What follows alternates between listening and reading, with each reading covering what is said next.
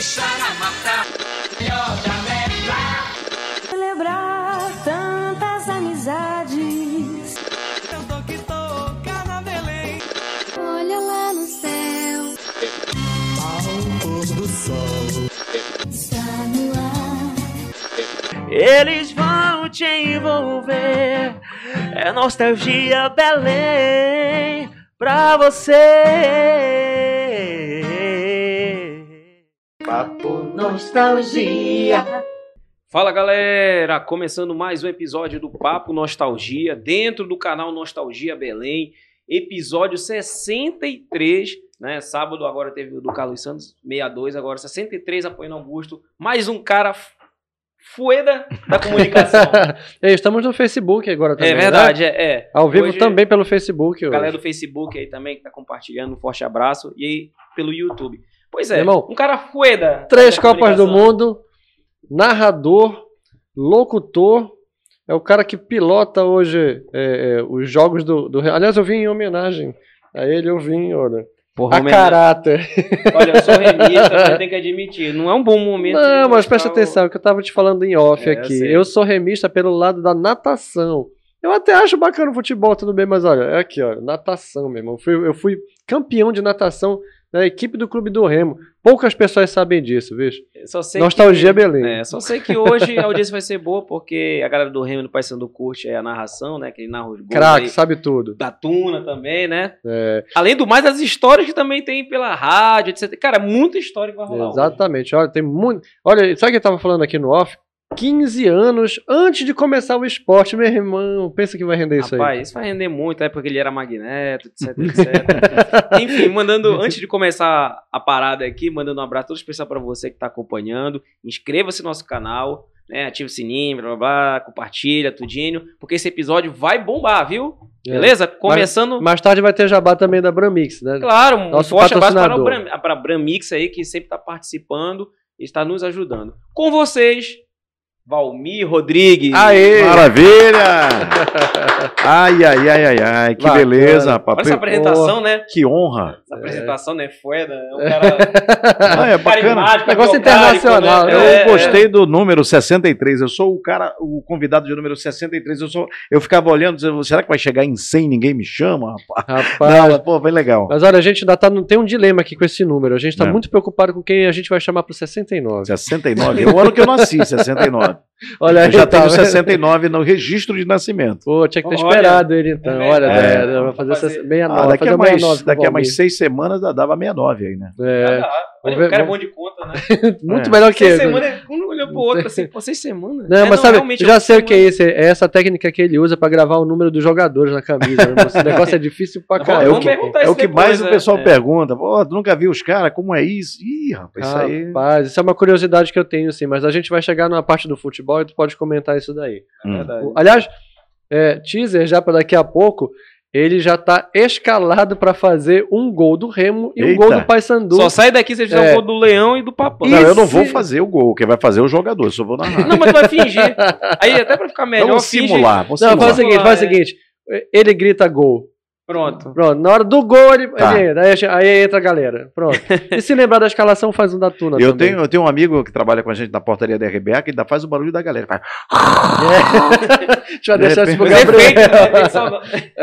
O cara bate lata, Deixa eu né? deixar pra nossa plateia aqui, que é o nosso diretor Gabriel. Ó, Por exemplo, uma coisa que a gente sempre pergunta aqui na. Muitos comunicadores já passaram aqui, né, no Papo Nostalgia. E muitos falam assim: ah, porque a minha família tem um viés de comunicação. Tu foi nessa mesma linha, assim, ah, tua Se família. alguém da tinha- minha família. É, pra entrar nessa área de comunicação, né? Parte da rádio ou não? Você tinha algum ídolo ali e. Não, pô, eu quero ser Olha, radialista. Pode ter de comunicador na área de comunicação, porque eu já, a área de comunicação é bem abrangente, né? Mas Sim. rádio, rádio mesmo, não. Eu não, não lembro. É, eu, te- eu tenho uns primos, que na verdade são primos do meu pai, que mexiam com pequenas aparelhagens, não era aquelas aparelhagens grandes, Sonoros. eram os chamados sonoros da época, né? Aliás, tem uma pauta boa para vocês de sonoro que depois eu conto para vocês que podem render legal. Legal. E eram aquelas, eram aquelas aparelhagens pequenas. Meu primo Melo, que já faleceu, o, o, o Doca, que está aí até hoje, e o Mamá, que é até DJ, DJ Mamá, tal, mas é, é bem menor o esquema dele. Então, isso é comunicação, mas não é o que eu comecei fazendo, que é locução de rádio. Mas tu deve ter tido alguma inspiração, né? Em algum momento deu aquele Pra rádio? É, pra dizer o seguinte, caramba, é isso aqui que eu quero fazer o resto da minha vida. Sim, assim, começou ouvindo música. Eu gosto, sempre gostei de música, e para ouvir música, eu tinha que ligar o rádio, né? Hoje, tá, hoje é diferente que a música chega aqui, né? Hoje uma música é, é, é commodity, né? você ouve é. o que você quiser, é a hora que você quiser. E eu ouvia, para ouvir música eu tinha que ligar o rádio. E ligando o rádio, eu fui ouvindo o pessoal falando. Aí, aí, aí eu comecei a achar interessante, processo, fui gostando e achei muito legal, me apaixonei e disse, pô, eu acho que eu posso um dia. Chegava a fazer aquela brincadeira de ficar treinando, Sim. a locução. Eu, garoto, com 12 anos de idade, eu narrava futebol. No, no narrava. É, vou contar aí, posso contar aqui a história? Fica à vontade. Tinha lá, eu sou do Guamá, ali na Passagem Redenção, e tem a passagem Napoleão Laureano, também apelidada de Beco do Piquiá. É um, é um nome que tem ali desde os anos 60, né? Não sei, o pessoal chama muito pouco agora por esse nome lá. E tinha um time chamado Napoleão, que era da Napoleão, disputava o campeonato do Guamá. E entre os jogadores, o pessoal levava o pessoal para torcer. E o moleque ia, né? Assistir os jogos. E tinha um cara chamado. Eu só conheci ele por. aqui no ouvido. É, né? eu só, e tinha um cara chamado Miquinho. Só conheci ele por Miquinho. Não sei como é que era o nome dele, que faleceu recentemente. Ele levava um rádio, aqueles três é, Microsystem, Sim. Polivox. ele, tinha, ele ah, tinha um Polivox. Sensacional. Ele demais. conseguiu desenvolver. Engraçado, eu não tinha combinado com ele, nem, nem, nem sabia que eu queria fazer aquilo. E ele desenvolveu um microfonezinho sem fio e testava. Daqui a pouco eu via ele testando aquilo ali. E ele era metido a querer falar no microfone enquanto os jogadores jogavam. E o moleque ali, eu disse: bora fazer uma onda aqui? Me dá esse microfone que eu me escondo aqui atrás do, do mato, porque geralmente os jogos eram, eram campos abertos, né? não tinha não tinha a urbanização que é hoje, então tinha muito lado, é muito Sim. campo. E eu ia para lá para trás e começava. Eu conhecia o pessoal do Napoleão, a maioria dos jogadores, porque eu estava acostumado com eles, alguns eram meus vizinhos, até parentes. Meu tio Jaime jogava nesse time. Um outro tio chamado Carlito também jogava. E aí eu, era mais fácil para mim identificar os jogadores. E eu começava a simular, fazer uma narração ali daquele meu jeito. Sinceramente, eu não lembro o que é que eu falava. Eu, eu, eu tentava eu alguma coisa, era uma voz do menino de 12 anos, mas alguma coisa já encaminhada. Aquela forçada, né? E não todo mundo, né? os jogadores ficavam doidos. O pessoal do Napoleão já sabia, mas o pessoal ficava louco, o outro adversário. Que isso? Está no rádio. Pô, vieram transmitir o jogo, mas cadê? Quem é que tá narrando? E o pessoal morria de rir. E é assim que eu comecei num sem fiozinho feito artesanalmente na beira do campo ali. Então eu comecei ali, mas quando eu fui entrar em rádio, eu entrei fazendo locução de FM. Como eu te falei, como eu falei para vocês, eu gostava, sempre gostei de música e comecei a olha, minha, minha tara era olhar capa de disco para ver ficha técnica. Sabe? Compositor, arranjo, quantas faixas tem, olhava o ano do disco fácil, isso era uma tara. Inclusive eu digo para meus amigos que entraram em rádio depois dessa, dessa era do disco, que veio tudo agora em EP e MP3 e tal, o pessoal não tem muito acesso, né? Se você quiser saber alguma coisa, quem fotografou a tem que começar é a pesquisar. É. Então, acho que foi uma época bem feliz para mim, porque eu, eu olhava muito e eu até comparava, pô, esse cara aqui produziu esse disco tal, aí eu fui aí eu ia ver eles eram da mesma gravadora e via que um produtor era contratado da gravadora. Eu, eu emendando as histórias. E as histórias estão emendadas uma nas outras em relação à minha construção de, de conhecer um pouco desse bastidor, de produção, arranjo, início, essas coisas. Mas alguém quem, quem que te dá esse, esse start, vamos dizer assim? Porque, beleza, tu tem aquela curiosidade, mas quem é que te faz chegar ali a, a, uma rádio, a um teste numa rádio? Eu comecei na Rádio Guajará em 1987, eu estava com 18 anos incompleto. Aí, por que, que eu não. Poderia ter começado mais cedo, mas na minha cabeça eu achava que eu tinha que completar 18 anos para procurar uma emissora. E foi até meio, é, digamos assim, acidental, eu ainda não tinha 18 anos, e eu estudava no, no, no estudava no Veracruz, mas depois eu, eu fui estudar no Rui Barbosa, ali na Generalíssimo, e estudava à noite eu trabalhava de dia. E pegava um ônibus, já que o assunto aqui é nostalgia, vamos lembrar o sentido da José Malcher, como era? Era o contrário. É, José Malcher era o contrário, eu lembro. É de hoje. Trocaram São com a, Jerônimo. Trocaram com a Nazaré, era São Jerônimo. É, São Jerônimo. A Celpa era ali do lado. E a Rádio Guajará funcionava ali. Então tinha uma parada de ônibus onde é o Sofos hoje. Acho que é, é o Sofos que É funciona. uma, é uma- uma faculdade agora. Não, é uma escola, outra escola. É, e ali era a Rádio Guajará. Era Rádio e TV Guajará. Sim. Lá onde se fazia o TV Cidade, que era o maior sucesso, né? E tinha uma parada de ônibus, era ali. Aí que eu pegava mesmo, saía da Generalíssima ali e pegava o meu ônibus descendo ali na direção do Guamar. E num dia desses, eu vi um vandalismo lá na minha sala de aula tal, e disse, eu não aguento isso, porque eu vim aqui para estudar, os caras estão na sacanagem. E fui embora, saí no meio da aula revoltado com a escola. E estou me preparando para pegar o ônibus e olhei para trás e vi rádio, TV, Guajará, eu sempre vi aquilo ali. Eu disse, não, eu vou fazer uma queixa desse negócio aqui. E já eram oito e pouco da noite. Não sei como me deixaram subir, porque geralmente essa hora o pessoal não sobe, né? É. Cheguei com o cara da portaria, não lembro mais quem era, falei, pô, eu queria fazer uma denúncia tal, tal. Acho que talvez pelo esse apelo da denúncia, né? Se eu dissesse que era só conhecer, talvez não, não, não subisse.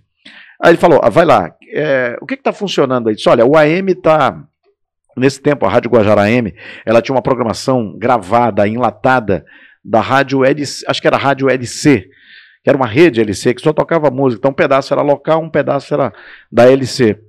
Mas a Guajará FM já tinha iniciado Brega, já estava tocando Brega, já era uma rádio notável. Disse, olha, então vai lá no FM.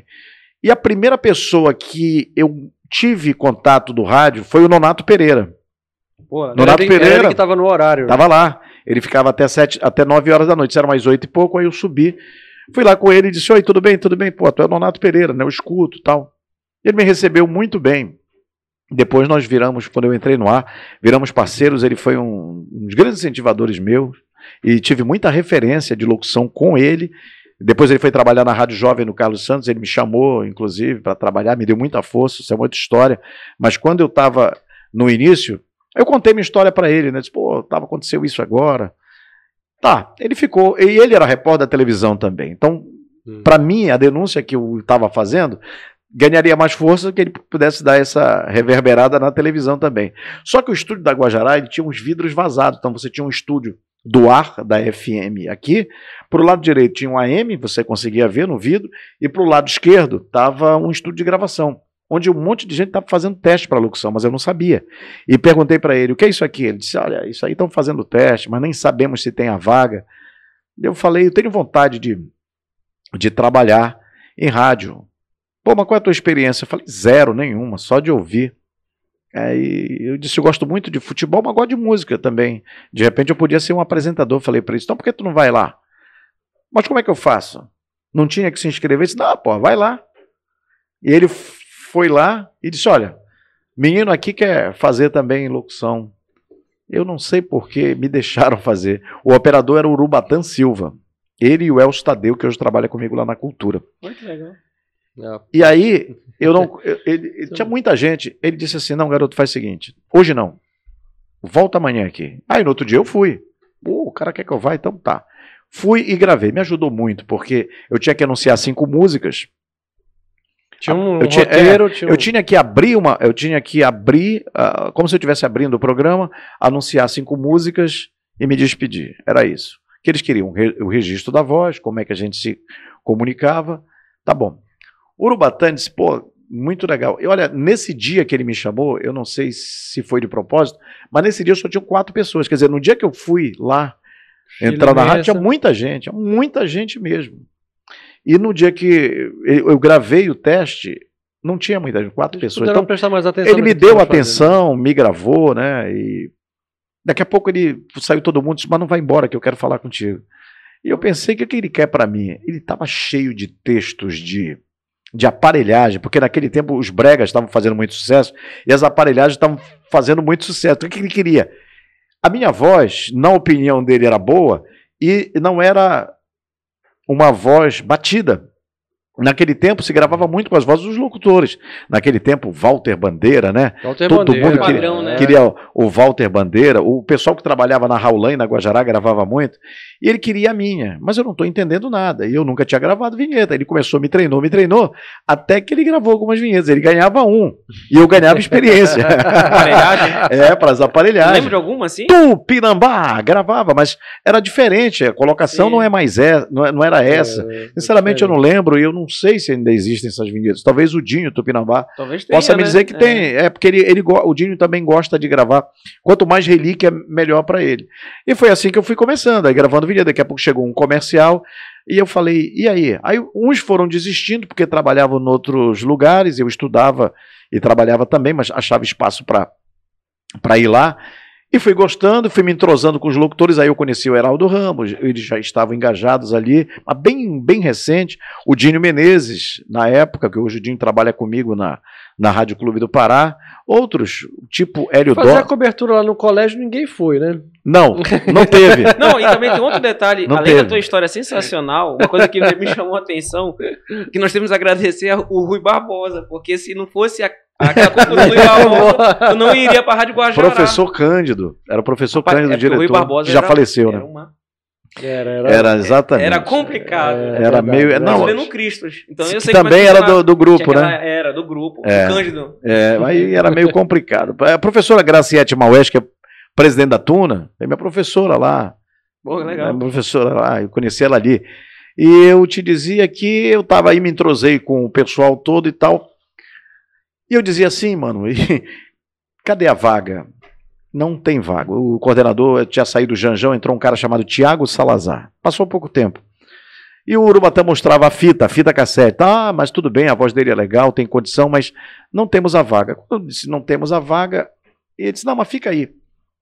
E aí eu fui ganhando cancha, Hélio, Hélio Fica Dória. aí, mas significa o seguinte: vai fazendo Isso. e a gente não pode mim te foi- pagar nada. Para né? mim foi muito bom, que me deu muita cancha, né? Não me deu dinheiro naquele momento ali, mas me deu muita cancha ali para Porque tu estava no meio do, do pessoal muito profissional. Vinham uns né? comerciais de varejo que eu gravava muito, porque eh, aquela história, minha voz não estava batida. Então os publicitários chegavam, de quem é essa voz? Aí eu começava a gravar. E, e recebi muita ajuda dos mais experientes. Hélio Dória, que é um cara que naquela época me abraçou, né, me recebeu muito bem e me dizia, olha, vai por aqui para gravar esse texto, por aqui, assim. Vânia de Castro, que hoje é uma educadora, mas na época era uma das principais vozes que nós tínhamos em Belém.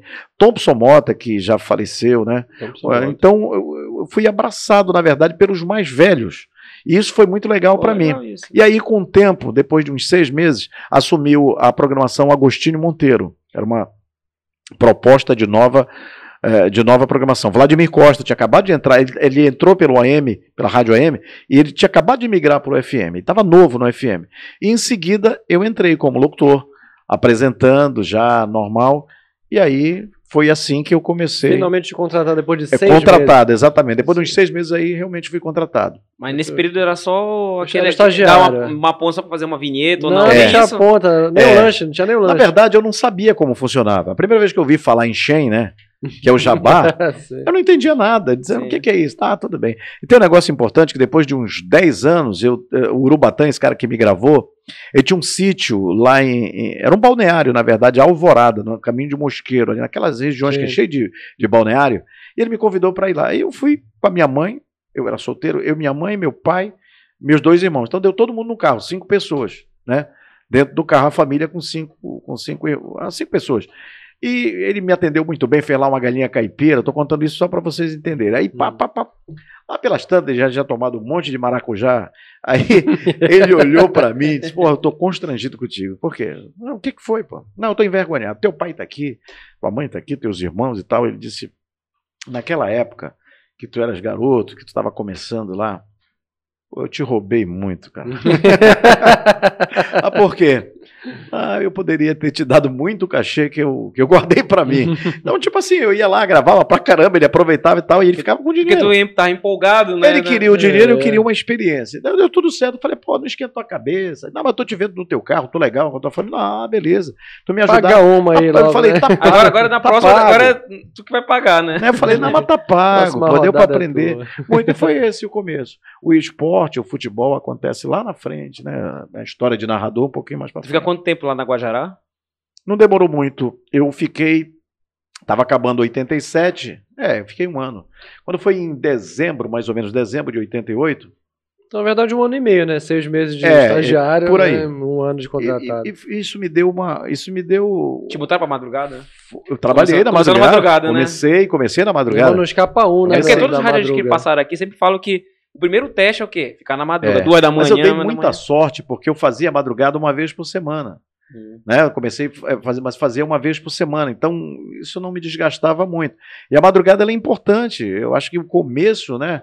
Você tem que agradecer por começar na madrugada, porque ali você pode, não é que pode errar, mas ali você exercita e experimenta tudo que você fazendo durante o dia como novato, de repente pode te queimar e pode te custar uma retirada do quadro. Né? Então, a gente trabalhando no, na madrugada, a gente tem mais chance de eh, aperfeiçoar, aprimorar. Isso foi muito importante para mim. E de exercitar lá... um pouquinho a humildade também, né? Como é? Além de exercitar um pouquinho a humildade também, né? Sim. É, Baixa um né? pouco a bola do cara. Baixa, né? É. Quando, é, não, que às vezes o cara é muito bom, mas aí, não, deixa, mas, deixa ele na madrugada. Mas olha, aqui, todos os começos daquela época, então as pessoas que vocês chegam aqui, começam pela madrugada, porque o começo era começo mesmo. Se o cara tivesse afim, ele. É. Né? Eu, eu dizia assim, poxa, eu posso chegar é, um dia ter esse horário aqui?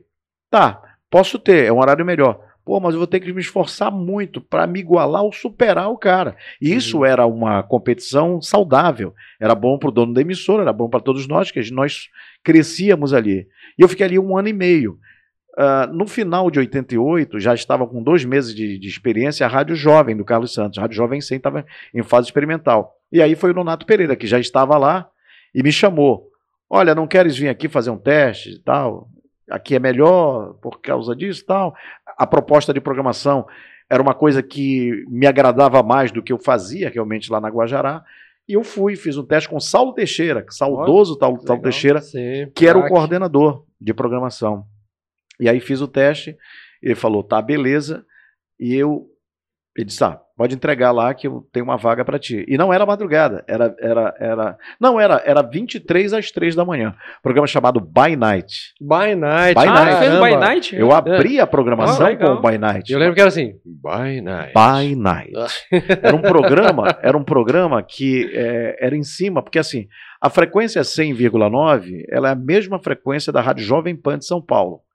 Uhum. E o Carlos Santos, que teve aqui recentemente, até Sim. acompanhei, ele pensou em trazer o nome Jovem Pan para cá, para fazer Jovem Pan Belém. Eu acho que ele recebeu um não lá, mas tinha a, teve a possibilidade de utilizar alguns nomes de programas, porque em São Paulo tinha o By Night. Então nós usamos By Night aqui. E foi... O próprio nome da rádio, né? Rádio Jovem, né? Rádio Jovem 100. Né? É, é, é, a mesma frequência assim, é, 9. Ah, dá uma malandragem aí, né? Ah, você não vai me deixar usar, mas então o PAN não podia, porque era registrado. pois é, mas aí, já que eu não posso usar o PAN, eu uso o jovem, sou malandro. É que jovem é algo, né? Meteram é, 100 ali, né? É. Jovem 100. Mas foi uma rádio Sim. que chegou e, e, e, e, foi muito agradável. Ela, ela, veio com uma espécie de terceira via para o mercado, porque tínhamos ali uma polarização. Tinha a Rádio Cidade ali né, nessa época, tinha, tinha? uma polarização ali. Rádio Cidade Liberal, na verdade, uma. Já tinha Raul que naquele tempo liderava a audiência, já com brega muito forte, e brigava com a Rádio Cidade. Mas era um pelo primeiro lugar. diferente, né? Que a Rádio Cidade sempre diferente, foi uma rádio mais pop, né? Exatamente. A, a, rádio, a Rádio Cidade brigava muito, porque ela também tinha uma programação com um segmento diferente, mas ela era bem mais popular do que a Rádio Liberal, por exemplo. A Rádio Sim. Liberal só foi popularizar um pouco depois. Tem uma curiosidade aí, quando eu saio que eu vou para para a Rádio Jovem, que é do Grupo Marajoara, né? Que é, eu depois trabalho na Marajoara também, Sim. ao mesmo tempo que eu trabalhei na Rádio Jovem, simultaneamente. E quando eu disse assim lá na Guajará, pô, pessoal, muito obrigado, abracei a todos e fui embora. Quando eu fui embora, é, tipo uma terça ou quarta-feira, não lembro qual foi o dia da semana, eu lembro que na sexta-feira explodiu a bomba. A rádio Guajará do Lopo de Castro foi vendido para um grupo evangélico. Eu saí dois dias antes. Caramba. E saiu, foi, infelizmente, nossos colegas saíram todos. Então Caramba. ficou só a parte estrutural, a administração da rádio, né? Porque mas é, a preferência dos que compraram era que as pessoas fossem evangélicas. Então, claro. Né? E que pudessem levar a palavra, porque a programação era aquela. Então nós tivemos naquele momento muita gente desempregada. Muitos dos colegas ficaram sem, sem ter para ir, é, para onde ir. E eu, graças a Deus, iluminado, acabei saindo dois ou três dias antes, a convite do Donato Pereira e aprovado pelo Saulo lá na Rádio Jovem. Olha só, é, aqui no, no chat está bombando. Tá bombando, olha. E só as férias aqui, ó. O Tomazão, já Tomás, que também já participou aqui no Papo Nostalgia. O Tomazão vai entrar na minha vida lá na frente. É, ele, ele, ele, ele tá pedindo pra contar uma história da derrota do Brasil pra Holanda em 2010, na África do Sul. Uma história? É, aqui é. Tomazão, será que eu vou lembrar? Eu lembro que, eu lembro que nessa, nessa, Copa, o Tomaso, o Gerson Nogueira e o saudoso Gé Araújo viajaram para Porto Elizabeth. Esse jogo é lá no, no Mandela Bay, né, no estádio. E eu fiquei sozinho em Joanesburgo. Mas eu não tô lembrando, Tomás, o que história é essa? final ele vai Me lembrar. dá uma dica Dá uma aí. dica aí, Fala Tomás. Diz É. aí, eu sei que eu fiquei lá. Quando vocês voltaram, eu tava meio mamado, que eu fiquei sozinho, pô, naquele, Abandonar. naquele dia lá abandonado, encontrei um parceiro que era o Cico Pira, que também já faleceu, que a gente bateu uma bola legal. Tomás, me dá uma dica aí. DJ Wellington Frangini, acho Opa, que. meu, meu parceiro. Para, É. né, de saudade? É, É, ele era. É. Franginha. É, e apare- é o, o maior DJ de, de saudade hoje é o Wellington É Frangini. ele? É. Ele tá dizendo o seguinte, olha, acho que o, é o famoso Urubatão, lava porco. Lava Porco. O apelido do Urubatã era o Lava Porco, o operador. Pô, que apelido, hein, cara? Não, é porque me Mas por que disseram. seria um lava Me disseram, isso, não, me pô. disseram o seguinte: a Rádio Cultura, a história é essa. A Rádio Cultura tinha onda tropical e pegava muito bem no interior. Então, era muito popular naquele tempo, no interior, a rádio que penetrava lá. Fizeram um jogo no interior, não lembro, futebol, e eram os caras da, da Rádio Cultura. Então, como todo interiorano gosta de agradar, queriam dar de presente umas coisas, o cara não tinha nada. Ele só tinha lá uns cinco porquinhos que tinham acabado de nascer. Tava assim com uma semana e ainda mamavam na, na, porca, na porca. E aí, o cara disse: Eu não tenho nada, eu tenho cinco porquinhos, mas tu cria lá em Belém? Ele falou: Eu crio. O motorista disse: Olhou, viu um monte de bacon. Não, ele, o motorista, da- da- da- o motorista do carro disse: Eu não vou levar esses porcos, eles vão emporcalhar tudo aqui, estão todos sujos. Aí o Urubatã disse assim: Se eu lavar, você leva? Ele disse: Eu Aí levo. surge a lenda, Ele né? lavou, não, é verdade. É verdade. Ele, Ah, la- verdade. ele lavou o porco. Lavou os porquinhos, botou lá e trouxe o porco para Belém, criou em Belém. O apelido dele lava porco. Pronto, tá aí. É daí Nasceu uma lenda, pronto. Igual, né? Aí a Ana Andréa Jacó também tá participando, minha mãe. Parabéns, equipe Papo Nostalgia, cada vez melhor. O Alberto Almeida, grande Valmir, escutava muito programa na Rádio Jovem, Hot Mix. Opa. Famosa vinheta. Ho, ho, ho, ho, Hot Mix, era isso. O original. O original. É, tem mais aí. Tem, tem aqui o Giovanni Rossetti, o Almir Rodrigues faz o trabalho grande do esporte Giovanni. ser igual. Abraço, mano. Giovanni era fã do Giovanni. O Giovanni tinha um programa na Liberal chamado Love Time. Ainda tem. Caramba. É, Tem, acho que tem. Tem, no ainda, né? domingo, né? É, Love tem Time. no domingo, é. Rossetti, É isso aí. Giovanni, um beijo pra você. O Giovanni? Ó, aí tem aqui o, o Ayrton Frangina. Se eu quiser quer- mandar um abraço pra alguém Fica- aqui que eu é, tô. olha essa Ah, câmera então aqui. beleza. Corta aí pra ele. Já quer dar um Gabriel. abraço? Pode mandar. Giovanni, Tomazão, galera. Tomazão, me lembra aí da história. E o Giovanni, um beijo pra ele aí. Aí o Wellington Franjinha aqui já quer queimar alguém, né? Já tá perguntando, tá falando aqui. Val, me conta uma do operador que não conseguiu colocar a rádio no ar de bêbado. Ô, Franginha, me dá uma. É muita história, cara. O meu HD tá cheio aqui. Na rádio, ele tá falando aqui na Rádio Clube. Na Rádio Clube. Zora, é, é, Mas até o final, quem sabe vai lembrar. o, o Alberto Almeida está dizendo o seguinte: escutava muito o programa na Rádio Jovem, na Rádio Jovem, o Hot Mix, famosa vinheta. Como foi o início do, do Hot, Hot Mix? Mix? É, como foi Hot surgiu Mix- a ideia do programa? Assim, a gente, depois de um tempo, a gente se consolidou. Nós nos consolidamos no mercado, a Rádio Jovem. Ela é uma rádio que entrou no ar, de forma oficial no dia 30. O Carlos Santos, que é bom de memória. Bora ver se ele sabe dessa Era, da rádio dele. Impressionante, pô. Lembra todas as datas, Eu né? tava acompanhando, ele é muito bom nisso aí. Entrou- Não, e ele falava assim. Ainda se gabou depois, né? né? Não, ele falava assim. Está perguntando, vamos dizer isso, aí ele. Pá, pá, pá, pá, pá, pá, pá. É, Já viste o segredo dele, né? Ômega 3. é, hein?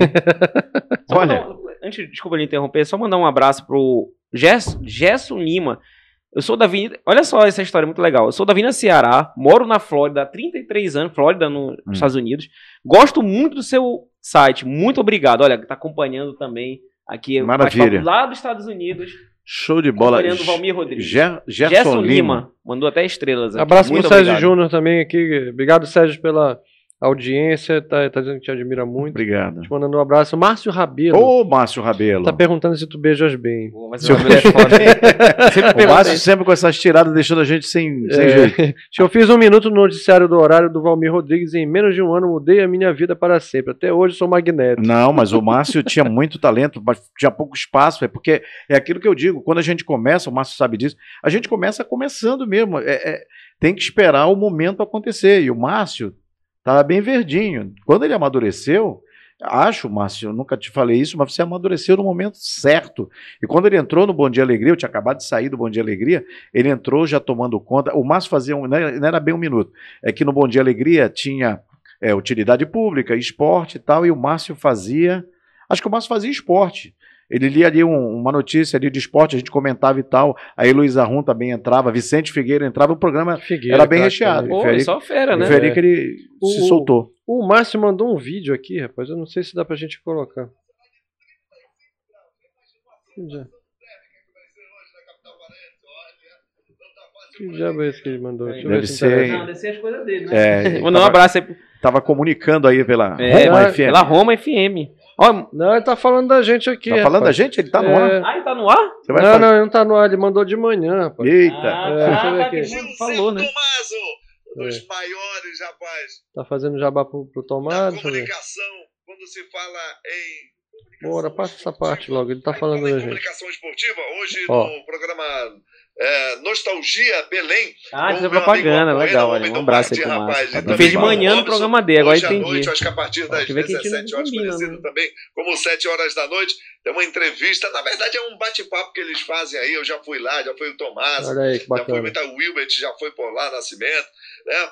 Hoje o bate-papo é com o Valmir Rodrigues, rapaz. Que é olha aí. narrador, Olha, que deu um jabazão lá na rádio de manhã É, pra é- gente. É parceria. Obrigado, Márcio. É isso Uns aí. chamam Irmandade, outros chamam Panela, outros chamam, sei lá, Chacrinha, mas é tudo parceria mesmo. Olha, eu só sei de uma coisa, tu tá mexendo com uma galera bacana aqui, tem aqui É. pelo Facebook, tô... O Bento Maravilha tá Ô, acompanhando também, rapaz. desculpa. Ô, Bento, rapaz, olha, legal. falamos dele ainda Deixa eu agora. pedir desculpa pro Bento Maravilha, se você estiver acompanhando desde o início, no meu começo na Guajará, faltou citar você, Bento. Você foi uma pessoa que me recebeu muito bem, uma pessoa que me ajudou muito e até hoje é meu amigo. Espero nunca lhe decepcionar, porque você é um cara que acredita muito em mim, eu sei disso. Eu gosto muito de você, você é um cara especial. O Bento tem que vir aqui. Tem muita história para contar da nossa cultura. É, Tá aí, fica o convite, Bento, tá inclusive no ar aí. É, manda um abraço para o contato aqui Bento pra Maravilha, gente, manda um contato Bento. pra gente. Eu É. tenho aqui o contato do Pronto, Bento. tá fechou. aqui. Vamos, vamos Vocês vão- marcar. Bento, você aqui. Só precisa ver se ele está em Santa Catarina ou em Belém, que ele fica ali na, na É. ponte aérea. O Bento é chique agora. Só não pede para ele botar calça comprida. Tá? Sabia Bem, disso? som. Você essa- sabia disso? Que ele não veste calça comprida. Ah, não? Ah, é? Não, se ele tá vendo agora aqui, ele, eh, fala aí, só anda com bermuda. Trabalhava na Rádio Guajará, chegava de bermuda, com seus discos de merengue debaixo do braço, e um cachorro chamado Ja- é, Rex Nazaré. Era o nome do cachorro. Era! Não, bacana Se eu estiver mentindo, ele fala aí. Era o Rex Nazaré. Depois ele virou vereador. Eu não sei, eu acho que ele andava de, ia de bermuda para trabalhar. Ele foi barrado, ele conta uma história. Ele foi barrado no Teatro da Paz porque ele foi entrar de bermuda numa peça lá. E a peça chamava Nua na Plateia. Era Cláudia Raia. Sim, Nossa, quer dizer que ela pode pode ficar- ficar, nua, por que que eu não posso entrar de bermuda? Então tem que ver É isso aí. justo, é justo, é E o justo. Bento só anda de é bermuda. justo. É, também acho. Rapaz, de uma coisa, a galera tá participando muito pelo Facebook, eu vou, vamos continuar aqui, né, É. porque muitos recados, só vou falar rapidinho, Luciano Diz aí, Mesquita ô. também tá, pa- tá, tá Opa, acompanhando, Obrigado, o. Igor Oliveira e o Fábio Araújo, daqui a pouco ele vai fazer isso, que ele tá pedindo pra tu imitar o Papudinho. Tinha que Vamos lá, né? Eu te dizia, eu dizia para vocês que a Rádio Jovem 100, ela entrou no ar de forma definitiva no dia 30 de dezembro de, dois, de 1988, um dia antes do Réveillon da virada. Naquele dia, o Carlos Santos pediu para um padre abençoar o estúdio, com todos nós lá. Eu tenho até essa foto, não, não te mandei. É, para abençoar com todos nós lá. E o Jorge Luiz, o garotinho que sabe o que diz, que hoje é narrador e está lá na Metropolitana, ele era um dos apresentadores principais da Rádio Marajoara, então o Carlos Santos pensou para que ele fizesse a apresentação para que a gente entrasse no ar. E começamos ali. E quando eu ah, perguntaste como é que começou o Hot Mix, né? Sim. como a gente entrou e entrou com uma proposta de programação bem interessante, é, e quando foi mais ou menos em abril, maio, junho, a gente era uma realidade dentro do mercado. Era uma rádio nova, com menos de um ano, e que já vinha se destacando no comercial e também no artístico. Então era uma grade bem interessante, com todos nós bem novos. O Alcir Cruz, por exemplo, nunca tinha trabalhado em rádio, já tinha uma pequena experiência, mas o Alcir nunca havia falado no microfone, pegou o horário das três da tarde, foi um desafio. Ele foi muito bem, está aí até hoje, está brilhando no microfone na Rádio Liberal, um dos grandes comunicadores que nós temos aqui. Então, aquele, aquela, digamos, aquela plataforma que foi nos dada naquele momento, a equipe tínhamos Heraldo Ramos, Donato Pereira, eu, a primeira equipe, o Hélio Dória, que fazia a noite, Mauro Kleber, que não demorou muito, ele fez a, fa a fase experimental, mas ele saiu quando a rádio ficou em definitivo. Então, Ele acabou. Não, ele ainda fez um pedaço. Depois o aquele... Fez aquele Rádio Carinho, Depois né? ele Aquele fez- programa, né? Rádio Carinho. O Mauro. Mauro Kleber. Não, tinha Rádio Carinho, mas ele fazia calendário da cidade já na Rádio Também, Cidade. né? Sim. Era a Rádio Cidade. Mas o Mauro da, da- trabalhou Sim. na par, quando a rádio virou normal, sem ser. Então o que eu queria dizer é o seguinte: quando ela subiu muito, e aí, quando foi em julho, a gente vivia de festa, era uma rádio festiva. Então, nós revigoramos algumas músicas naquele tempo, alguns flashbacks marcantes. Fizemos uma, uma programação voltada para julho. Era para quem estava em Mosqueiro, Salinas e Programação tal. de verão, né? Isso, de verão. Que é um E- negócio que, que a gente via com uma certa frequência Isso. nas rádios. Né? Todo Ca- mundo aproveitava muito o tema verão para fazer E a uma gente programação diferenciada. percebeu né? ali que a rádio podia viver de festa. E Carlos Santos pediu para vir um trio elétrico lá da Bahia. Naquele tempo não era, não era que a gente ia tocar música baiana. Já existia o Chiclete com Banana, tinha a banda Reflexos, tinha Sara Jane estourada, banda Mel. Mas a essência do trio elétrico não era a música baiana. Eram, eram os nossos bregas. Eu lembro do Marco Monteiro, eh, Edilson Moreno, naquela altura, os Panteras. Eram coisas Pantera. todas nossas, com o Cláudio lá dos Panteras. Sim. Manda um abraço aqui É o pai do Harrison ele. Lemos, Isso, inclusive. Um a- a, abraço, família toda de músico, o Harrison lá do AR15. é. né? R15, mano, R15. Então, tudo muito. Hoje, 30 anos depois, muito sucesso. Então, aquela altura, nós subimos quatro pontos no Ibope. Uma Caramba. emissora que estava no ar com menos de um ano, ela estava caminhando para o sétimo mês, ela estava numa terceira posição e numa linha, digamos, é, uma linha Ascendente. de mercado diferenciada. Isso foi um sucesso comercial e um sucesso de crítica na programação. E nós ficamos assim durante muito tempo. Aí, quando foi em 89, aliás, quando foi em 90, a Rádio Cidade, com o Janjo Proença e com o Alden, sim, fizeram um programa de 6 às 7. Eu não lembro agora como era o nome. Festa da cidade. Acho que era a Festa da Cidade começando mais cedo, porque já existia a Festa da Cidade. Eu acho que era esse. E eles começaram a se A destacar. cidade era isso, era a festa da cidade. É, mas a Festa da Cidade era todo sábado de noite. Eu não sei se eles usaram o mesmo nome, mas era um nome assim. Hum, Quem lembrar, eu, eu- geralmente eu lembro, mas esse nome eu não estou conseguindo lembrar.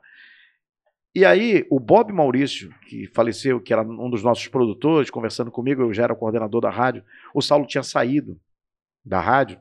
Por que, que a gente não coloca um programa em cima desse aí? Eu falei, mas pô, para ficar em cima no mesmo horário, é, vamos, vamos concorrer, porque tem um nicho muito bom. a E nós noite já, era assim, nós né? já pegava o Liberal e- desse clube. É, e, a o melhor Clube programa, e, a, e a melhor rádio para se encaixar um programa desse era a Rádio Jovem. Tinha tudo a ver. Nós né? éramos o ra- a rádio dos lançamentos, já tinha um Clube Mix, que era um programa. Tinha um Uhum. programa muito forte chamado Clube do Flashback, que era bem, bem dançante. Era o lembro. Clube do Flashback. E eu falei, vamos. Então eles ficaram assim no ar uns três meses sozinhos. Quando nós entramos, veja bem, a Rádio Cidade eh, brigava pelo primeiro lugar no Ibope junto com a Raulan, naquela altura. A gente vinha ali, terceiro, quarto, terceiro. E quando a gente colocou o programa, a gente sentiu, o Ibope, a pesquisa era mês a mês, tá? Todo mês tinha pesquisa. E a gente sentiu uma subida naquele horário. E realmente a gente começou a. E não fui eu o primeiro apresentador. O primeiro apresentador foi o Afonso Melo. Afonso Melo que fez a dobradinha com o. Sérgio depois Isso. nas festas. era Fizeram e o, Afonso o, o, Sérgio o, o, Afonso é um baita. Estúdio C. Ah, Estúdio Ah, C, tá tá vendo? É. Era Estúdio, Estúdio C era o nome do. Que de um- ficou durante muitos é, anos. era um, né? de um dos estúdios que a Rádio Cidade tinha. Uhum. para gravar a produção era Estúdio C.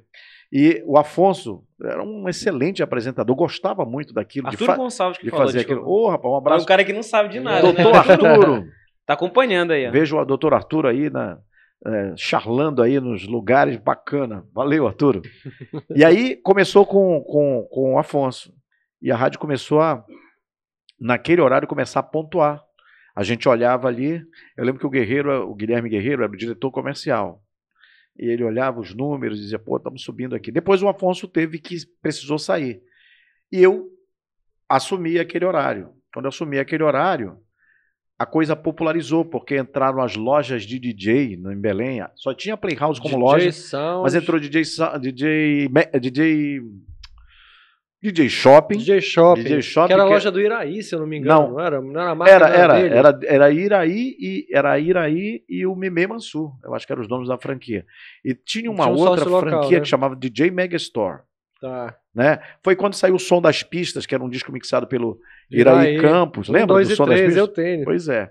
Tinha ali o início do Black Box, Everybody, Everybody, ou então Toma, I Don't Know É. Anybody Else. Acho que tá Tinha naquele um disco. remix que só saiu lá, que povo ficava louco, era um, um remix de My Arms Keep Missing You, do, do Rick S, só tinha lá. É. Ou o single importado. Depois ele produziu Joey Bunny The Master Mix, né? Sim, Com In The aquela- Mood. É, tem gente que toca até hoje aquela montagem Pá, lá. pá, pá, pá, É. Rapaz, é, esse foi um sucesso do, do É. Coelho, né? Sim, é, sim, Coelho. É. sim. Então, só para só a gente acrescentar. Então, esse foi um movimento que eu dei sorte de, ter- de estar apresentando ali e que as casas, as boates de Belém começaram a consumir muito aquilo. Isso fez com que nós crescêssemos demais. Então, a gente ficou muito é, marcado por esse estilo. E foi e era alavanca de festa, né? Os dois programas eram Sim, sim. alavanca de festa. Nós Audiência, né? nós- Batendo ali. nós- lá em Nós cima. tínhamos o Hot Mix, 6 às 7, imbatível. Ele batia primeiro lugar, a rádio era terceiro, mas ele era primeiro lugar e ficou durante muito tempo. E à noite, sexta e sábado, tinha o Clube Mix. Então, essa. Então, esse, eh, então eu, eu fiquei no Clube no, no Hot Mix de 90 até 90, até junho, até final de maio para junho de 93, quando eu saí da rádio. Era Depois ne- o Carlos era- Alberto foi quem Era assumiu. nessa época que eu magnetava o Sérgio Montini, que eu ficava Sim. lá olhando olha, os discos, Passaram, gravar passaram por lá. Sérgio Moutinho, o primeiro DJ da rádio é o Sérgio Moutinho, claro, o Saulo também, porque ele era o coordenador e DJ. Aliás, o professor de todos nós aqui nessa, nessa área. Eu nunca fui DJ, mas dava para perceber a admiração. Aliás, o, o Saulo ele era músico, ele era técnico de som, ele era produtor musical. Para quem não sabe, ele produziu um disco chamado Caven Cannon, que tem as bases feitas no estúdio Scala, no Calamazu. Depois Caramba. foi finalizado no estúdio Gravação. É o disco que tem Belém para Brasil. Mosaico de Ravena. Exato, Sim, no Mosaico, de Ravena. Mosaico de Ravena. é, Esse título, Belém para Brasil, não estava programado. O nome do disco, era, o nome da música era O Futuro, porque ele fala: vão destruir o Ver o Peso, construir o shopping center. Pá, pá. Sim. E o nome da a música é do Leg. Do Leg Do e do Leg, Edmar. fotógrafo. Depois eu descobri porque Leg. Eu fiz faculdade com ele, o nome dele Luiz é Luiz Eduardo. Edmundo Guimarães. Luiz Rapaz, eu fiz Eduardo. Eduardo ele. Edmundo. É, Luiz Luiz Eduardo Eduardo Guimarães. Um Guimarães. abraço pro Leg, que eu fiz Abraço também pro Leg. publicidade na faixa. Olha aí. Aí. Foi lá na faixa que eu, tra- que eu estudei com ele. Então É. eu descobri. A música é do Leg. E Olha, Sócio, foi sócio só- do nosso diretor Ah, é aqui, né, sócio aqui? Gabriel? Será que foi, ele é foi, dono? foi sócio. Ah, foi tá. sócio. Todo mundo. E Leg já aí, rodou pra caramba Só também. esse parênteses do Saulo aí pra gente poder dar essa. essa O Saulo era craque poder, também. ah, né? é, pra gente poder homenagear ao Saulo, que era um profissional Tem um, tem sensacional. um vídeo que rola, eu acho que tu já postaste esse vídeo no Nostalgia também, que é, que é do uma festa no T1, que o Saulo toca. Ele apresenta. Não, né, quem ele tá apresentando é o apresenta. Arturo. É o Arthur, É o Arthur né? que apresenta. DJ Erlau, né? DJ Erlau. É o Erlau. DJ Erlau e o Arturo o apresentando. O Arthur vai. Vamos É. lá, agitando. É muito legal, assim, um abraço T1. aí, tá participando aí. Pô, Naquele uma tempo, fera. o Arturo, não querendo entregar a idade, mas eu ainda era muito garotinho. Não, não- Ele era um broto eu não ali. fui a essas festas, não pude ir a essas festas. Mas nessa questão de rádio, etc., acabou te puxando pra ser um MC, um mestre de cerimônias, assim, do- porque tu falou que DJ tu não era, mas, É, mas a te gente. pagava pra ser o É. mestre cerimônias ali. Na verdade, nós começamos a fazer as nossas festas, né? Porque como a gente era muito convidado, imagina, eu era o apresentador de um programa que era primeiro lugar e que tinha tudo a ver com aquele nicho aí, né? Tudo a ver com aquela, com aquela, com aquela vibe. É claro que eu era chamado. Às vezes eu ia em três, quatro festas numa noite só. Engraçado que a gente se encontrava sem ter celular, não existia celular. É, A gente combinava, olha, tal hora, tal hora tá aqui, e no final se encontrava. Eu lembro que tinha domingo, é, dia de sábado a gente fazia na, na Company B. Companhia. A Company B era na, na Bernardo Couto com a Doca. Tem gente que chama que era Company Briga, Companhia né? Briga, né? Que era abaixo do caminhão, né? Do MC Caminhão. Wayne, MC Wayne, que é o caminhão, né? Wayne Bastos, né? O nome dele. Pô, um abraço para ele. Outro dia eu encontrei com o Wayne. E aí fazia lá, e aos domingos tinha ah, Palácio dos Bares, São Domingos, Broadway. Broadway. É, Broadway. É, A Broadway. Eu fazia o circuitão, eu rodava A Broadway funcionava na. Teófilo Conduru, onde hoje está um líder lá. Tem um líder é, ali. líder, o Conduru cheguei com a. Avenida Ceará. Ele não saía da Spectrum. Que era do. Que era Fui na inauguração das que era do senhor Júlio Beltrão, pouca gente sabe, pai da André Beltrão, atri- eh, atriz da, da TV Globo. Seu Júlio Opa. Beltrão hoje mora, é pernambucano, Olha, mora olha aqui em. Belém, mora lá no Jurunas. Um abraço pra ele. Uma história, Tá né? ele e a Marla lá, sempre nos vendo. Aí então, é, você frequentava todos os estilos, praticamente. Ia fazendo né? tudo. Então, algumas festas eram nossas, porque a gente fazia a mídia, anunciava e ia pra lá, ia pra portaria, pegar o nosso Foi dinheiro. daí que tu começou a ganhar um pouco mais de Deu, dinheiro, deu né? pra Porque as ganhar. festas, né? Exatamente, a gente fazia. Não, e ganhava mais porque não existia custos como, como existem hoje, porque a música mecânica, você precisa levar os tocadiscos, os discos e o DJ. Então é muito melhor do que você levar uma banda, alugar van, botar água no palco, enfim, aguentar, Logística. aguentar estrelismo de cantor. Ih, gente, não, então isso aí não tenho muita paciência. Mas tocando o artista uh, do disco, ó, tá ótimo. Então, isso virou uma febre. Tanto que explodiram muitas boates. A Zeppelin, ela é um produto do que o mercado pedia. Não, porque a mistura fina estava acabando, né? A mistura fina era o top. Aquela altura, aliás, foi lá na mistura fina que nós lançamos um disco chamado Jovem Hits, em 1991. Fiquei até de, de mandar essa capa desse O disco. Mizinho tá acompanhando. Mizinho, É, pô, se cadê, meu acha esse disco aí, manda pra gente a foto pra gente Ah, colocar. não, ele tá dizendo que tá no meu HD, mas não tá comigo. Olha, aí, tá vendo? Ah, Oh, não pô, vamos né? ter a foto. Naquela foto, naquela capa ali, eu tô. Tem muita gente falando aqui, mas não dá pra falar agora. É, O canal é aqui no. É, no não, e, YouTube, e tem né? a galera que tá participando aqui. Tá, né? Ó. Euclides Coelho tá na área aqui Tá também. aqui o, o Candiru, Tá, pô, tá, o Candiru tá. parceiro também. Fizemos muita coisa boa naquele tempo, né, Candiru? Esse Mas eu falava que também. naquela capa daquele disco, eu vou contar a história do Euclides aqui. Pode É, contar. na capa daquele. A história é boa. É, na capa daquele disco, tô eu, Maurício Santos está sentado na mesa, Castilho Júnior, naquela altura apresentava lá o Flash Rock, Heraldo. Ramos, Alcir Cruz, uh, Éder Mansur, Cláudio Black, Afonso Melo, Sérgio Moutinho. A nossa turma tá toda. Marcelo Medeiros também está legal. tá trabalhando no rádio de, de- do Paraná já tem mais de 20 anos. Toda aquela turma está lá. O caso do Euclides é que para aquela, noi aquela noite do lançamento do disco Jovem Hits, ele corajosamente, sem muito recurso, arriscou trazer uma atração para aquela festa, porque a festa não seria só o lançamento do disco. Como estava estourado o Meme Mansur, acho que era o Meme e o Iraí, veio tudo, veio- o pessoal veio. Naquele dia, trans, desculpa, transbordou de gente. Não cabia ninguém na mistura fina. Augusto Montenegro tinha um canteiro central onde todos os carros estavam estacionados ali. Mas era dali até perto do Mangueirão. Então, foi uma festa que todo mundo saiu com o bolso cheio ali. O Euclides acreditou, investiu e conseguiu ganhar um bom dinheiro. Foi muito legal naquele dia ali. Lançamento Caramba. do disco, só dizendo, tinha um DJ chamado Mr. Tony.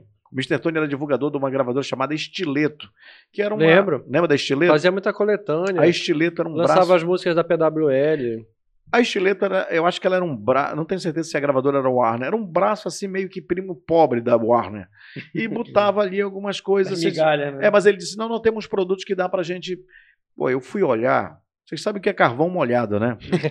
Você já abana, abana, abana. né? Vocês Abana, abana, não pega nada. tenta abanar um carvão molhado que não vai pegar. Então era mais ou menos isso que os fonogramas que ele me trouxe. Mas eu disse, pô, Mr. Tony, a gente consegue fazer.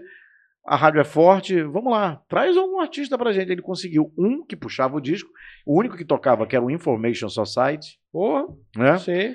E o Foi a resto. primeira vez da Information em Belém, então. É, aí o resto, sinceramente, eu não, eu não lembro mais. Mas tinha Dancing Computer, lembra? Que eram músicas Nossa, programadas só no computador. Era muito Eu acho que era ruim. It's Not Over o nome da música. Não, não lembro, porque eu nunca olhei para aquele disco como, como os fonogramas pudessem levar a gente para algum lugar. O que valeu foi a gente ser chamado. O cara, é, tanto que aquele disco ele foi muito pouco para o mercado. O que valeu foi a festa. Nós Virou melô de alguma coisa, que nesse período o pessoal Hein? apelidava melô do sei do que, melô do. Não, Principalmente aparelhagem, não, aparelhagem não que, é. aparelhagem que Não, apelidava, Não, né, não era, mas é o seguinte, essas coletâneas da Estileta, elas pegavam muita coisa que bombava, mas era em outro circuito. Exato. Era São Paulo, Rio, aí. aquela área Tinha, lá. tinha uma pegada Ah. meio funk também, que aqui em Belém estava É. ou começando ou era quase nada. A nossa pegada nessa época era mais questão de dance music mesmo. Era, era essencialmente sempre a dance consumiu music. dance, né? É. É, é, exclusivamente dance. Mas foi ali que a gente lançou o Snap, ninguém sabia que era o Snap. O Snap É. chega com Mad Hair a Little Boy, né? Que é um disco que tem. É, é a Little Little Boy. Aí, Rhythm is a Dance, que depois pegou, Não, pegou Rhythm is a embalo Dance na, na- na depois. novela. Mas o Tinha primeiro. Oops Up. Exatamente. É, eu lembro. E é, é ali que começa. Então a gente, naquela altura, chegavam os discos pra gente ali, a gente fazia lançamento. Ou depois o Turbo B, que era o vocalista do Snap, saiu, né? Fez um. I, I'm Not Dead, eu acho que é o nome da música, né?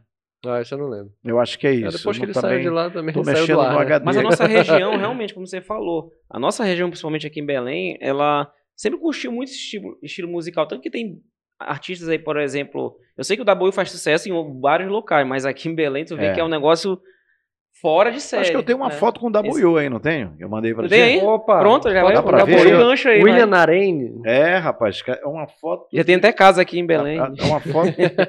Tá no Toda aí? Acho que eu tô eu. Não, ele é amigo Aqui. pessoal já do. Como é do. Nelson Gil, É, ó. Kleber Barros, Alcir Correia, Bob Maurício, que faleceu também com a Rapaz, da Transamérica, e o resto da produção do, do William, lá do W. É a primeira vez que ele. Isso é Primeira 1994. É a Caramba. primeira vez Eu que eles vêm em Belém. Eu acho que eu, eu acho que eles tocaram show. no lugar que mudou de nome, que era na? Pedro Álvares Cabral, depois virou um bingo. Pedro Álvares que Ah, que era era, Golden era Palace Bingo, Mas o nome, não sei se era o Golden Palace. Mas era antes era do um Golden antes. Palace. Eu quero lembrar o nome da casa. Centauro. Bora ver se a galera se lembra aí. Vamos lá. Só tem nego que não conhece, Não, né? pô, É, alguém vai dizer. vai lembrar. O Arthur vai lembrar. Passa aí. mais fotos aí, vamos aproveitar aí o momento. É. Momento de fotos. Olha, essa Olha foto só. está no estúdio da Liberal, isso é 97. Caramba, é uma Sabe gela quem ali. tá é? ali? Uma gela. Uma Olha gela, aí, rapaz, rapaz. 100 quilos mais magro ali. Imagina, Dona- tava... Era só metade, top, era né? só metade É. do Tu Magela. tá vendo tá que o ali. equipamento ali atrás já é uma coisa mais nova mesmo, assim, antigo? Aquilo ali é MD. É os cartuchos. é, Não, M- é- não, de MD. Mais cartuchos, Toca tem- MD, toca O- MD. É o Marquinho Pinheiro que Tem- tá com. É, o Marquinhos Pinheiro que tá ali. Caramba. Tem dois tocadiscos ali, que dá pra ver lá no cantinho, que a gente tocava em, em disco, vinil Sim. também. Sim, eu não vi, E três MDs, dois que a gente chamava de Aquele profissionais. Sony, né? Que Sony. é verdade. Cara, muito legal. Pega, essa passa foto. aí, vamos lá. Isso é uma foto lá, foto lá mesmo no estúdio da, da Liberal, isso é o Flávio Venturini. né? Olha aí. Cantor Flávio Ah, Venturini fez uma festa. E você ali. novinho Eu aí, falei né? pra Você ele, tá- eu digo pra ele, fa- fale X, só eu fiz X aqui, ele não fez. Ah. Pô, essa é a lenda do rádio do, do Pará e do Brasil, o doutor Edir Proença, filho do fundador do rádio do, Rapaz, do né? Pará. Olha só, Esse cara aqui que é, bacana. ele simplesmente é pai do Janjo, é pai Sim, do do Edir Edir, e do do Edgar, Edgar, né? Além da Ana Carolina também. Além de ter virado nome de estádio também. É o pai dele, esse é o Edir, o pai é o Edgar É o Proença. Edgar, né? Mas é compositor, poeta e Aliás, a família vai. inteira é muito talentosa. Narrador né, cara? esportivo, sim. Impressionante. O Enio Rebouças tá falando aqui que o da Essa foto aqui na eu- Spectrum. É- Hein? Ele falou que apresentou na Spectrum. Então pronto, eu, eu tava achando que era uma outra casa, mas é Spectrum. Essa foto aqui eu gosto muito dela, porque eu tinha acabado de chegar de uma Copa do Mundo, e vocês sabem que o estádio de Copa do Mundo é bem, é bem legal, é arena, né? Eu tinha acabado de postar um monte de foto aí, fiz essa foto aqui, o, Mário Quadros, que é do Diário do Pará, fez essa foto, falei, não, nem sempre a gente também está no, no lugar bem agradável. Isso aqui é, olha, aqui, isso é uma cabine mãe do Rio, eu e o querido Cleiton César, eu pela Clube e o Cleiton César pela Ah, sai da Copa do Mundo é, e vai... o eu- cara sai do aí- primeiro mundo da narração esportiva aí vai parar em Mãe do Rio. É, Pô, mas beleza. o bacana é Mas, exatamente é, mas isso, é transitar bem em todos os ambientes. Esse jogo que eu transmiti, que foi um amistoso do Paysandu com a seleção de Mãe do Rio, eu transmiti com a mesma empolgação como se eu tivesse Esse é o profissional. Pô, mas, é, mas isso, é, isso é hipocrisia? Não, cara, porque a gente tá lá para entregar um produto, né? É o torcedor do Paysandu que Não tá vai lá, é mudar o torcedor local, hein? Não vai mudar a tua Claro narração, que teu não. estilo de narração. Eu não sei fazer lugar. um jogo, ah, isso aqui é para Mãe do Rio, ah, isso aqui é para uma Copa do Mundo. Tem um estilo, vai lá e entrega, né? Com certeza. Muito bacana. E, e o pessoal tá dando essa moral, né? Tem que pensar isso. Olha, o... Isso aqui é, é- é- isso aqui é uma Da cidade, Copa, né? é- A- não, isso é a Copa América no Paulo Chile. Fernando, no né? Chile, é com o Paulo Fernando aí. Hoje é aniversário do Paulo Fernando, rapaz. Um abraço Pô, um abraço aí pro Paulo isso, é, Fernando. isso é numa cidade chamada Concepción. Lá no Chile, o Brasil jogou aí, inclusive foi eliminado dos pênaltis para a Colômbia. Show de bola. Berlim aí no estádio na final da Copa de 2006, isso aí é, é Itália e França com a Itália campeã, com aquele gol do pênalti do Grosso, eu estou ao lado do Ivo Amaral. Nesse dia, a gente não aguentou de calor, a gente está aí para fazer a foto. Depois teve que tirar tudo, um dos maiores calores mais insuportáveis que eu já vi, que eu já tive na minha vida. Passou de 33 graus, mas é muito seco nesse tempo, Nossa. nesse momento lá em Berlim. É. Isso já é no frio, isso é na África do Sul aí.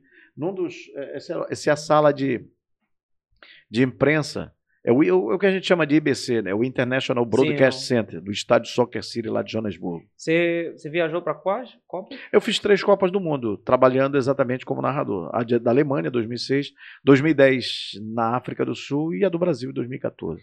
Pronto, muita história. Muita história.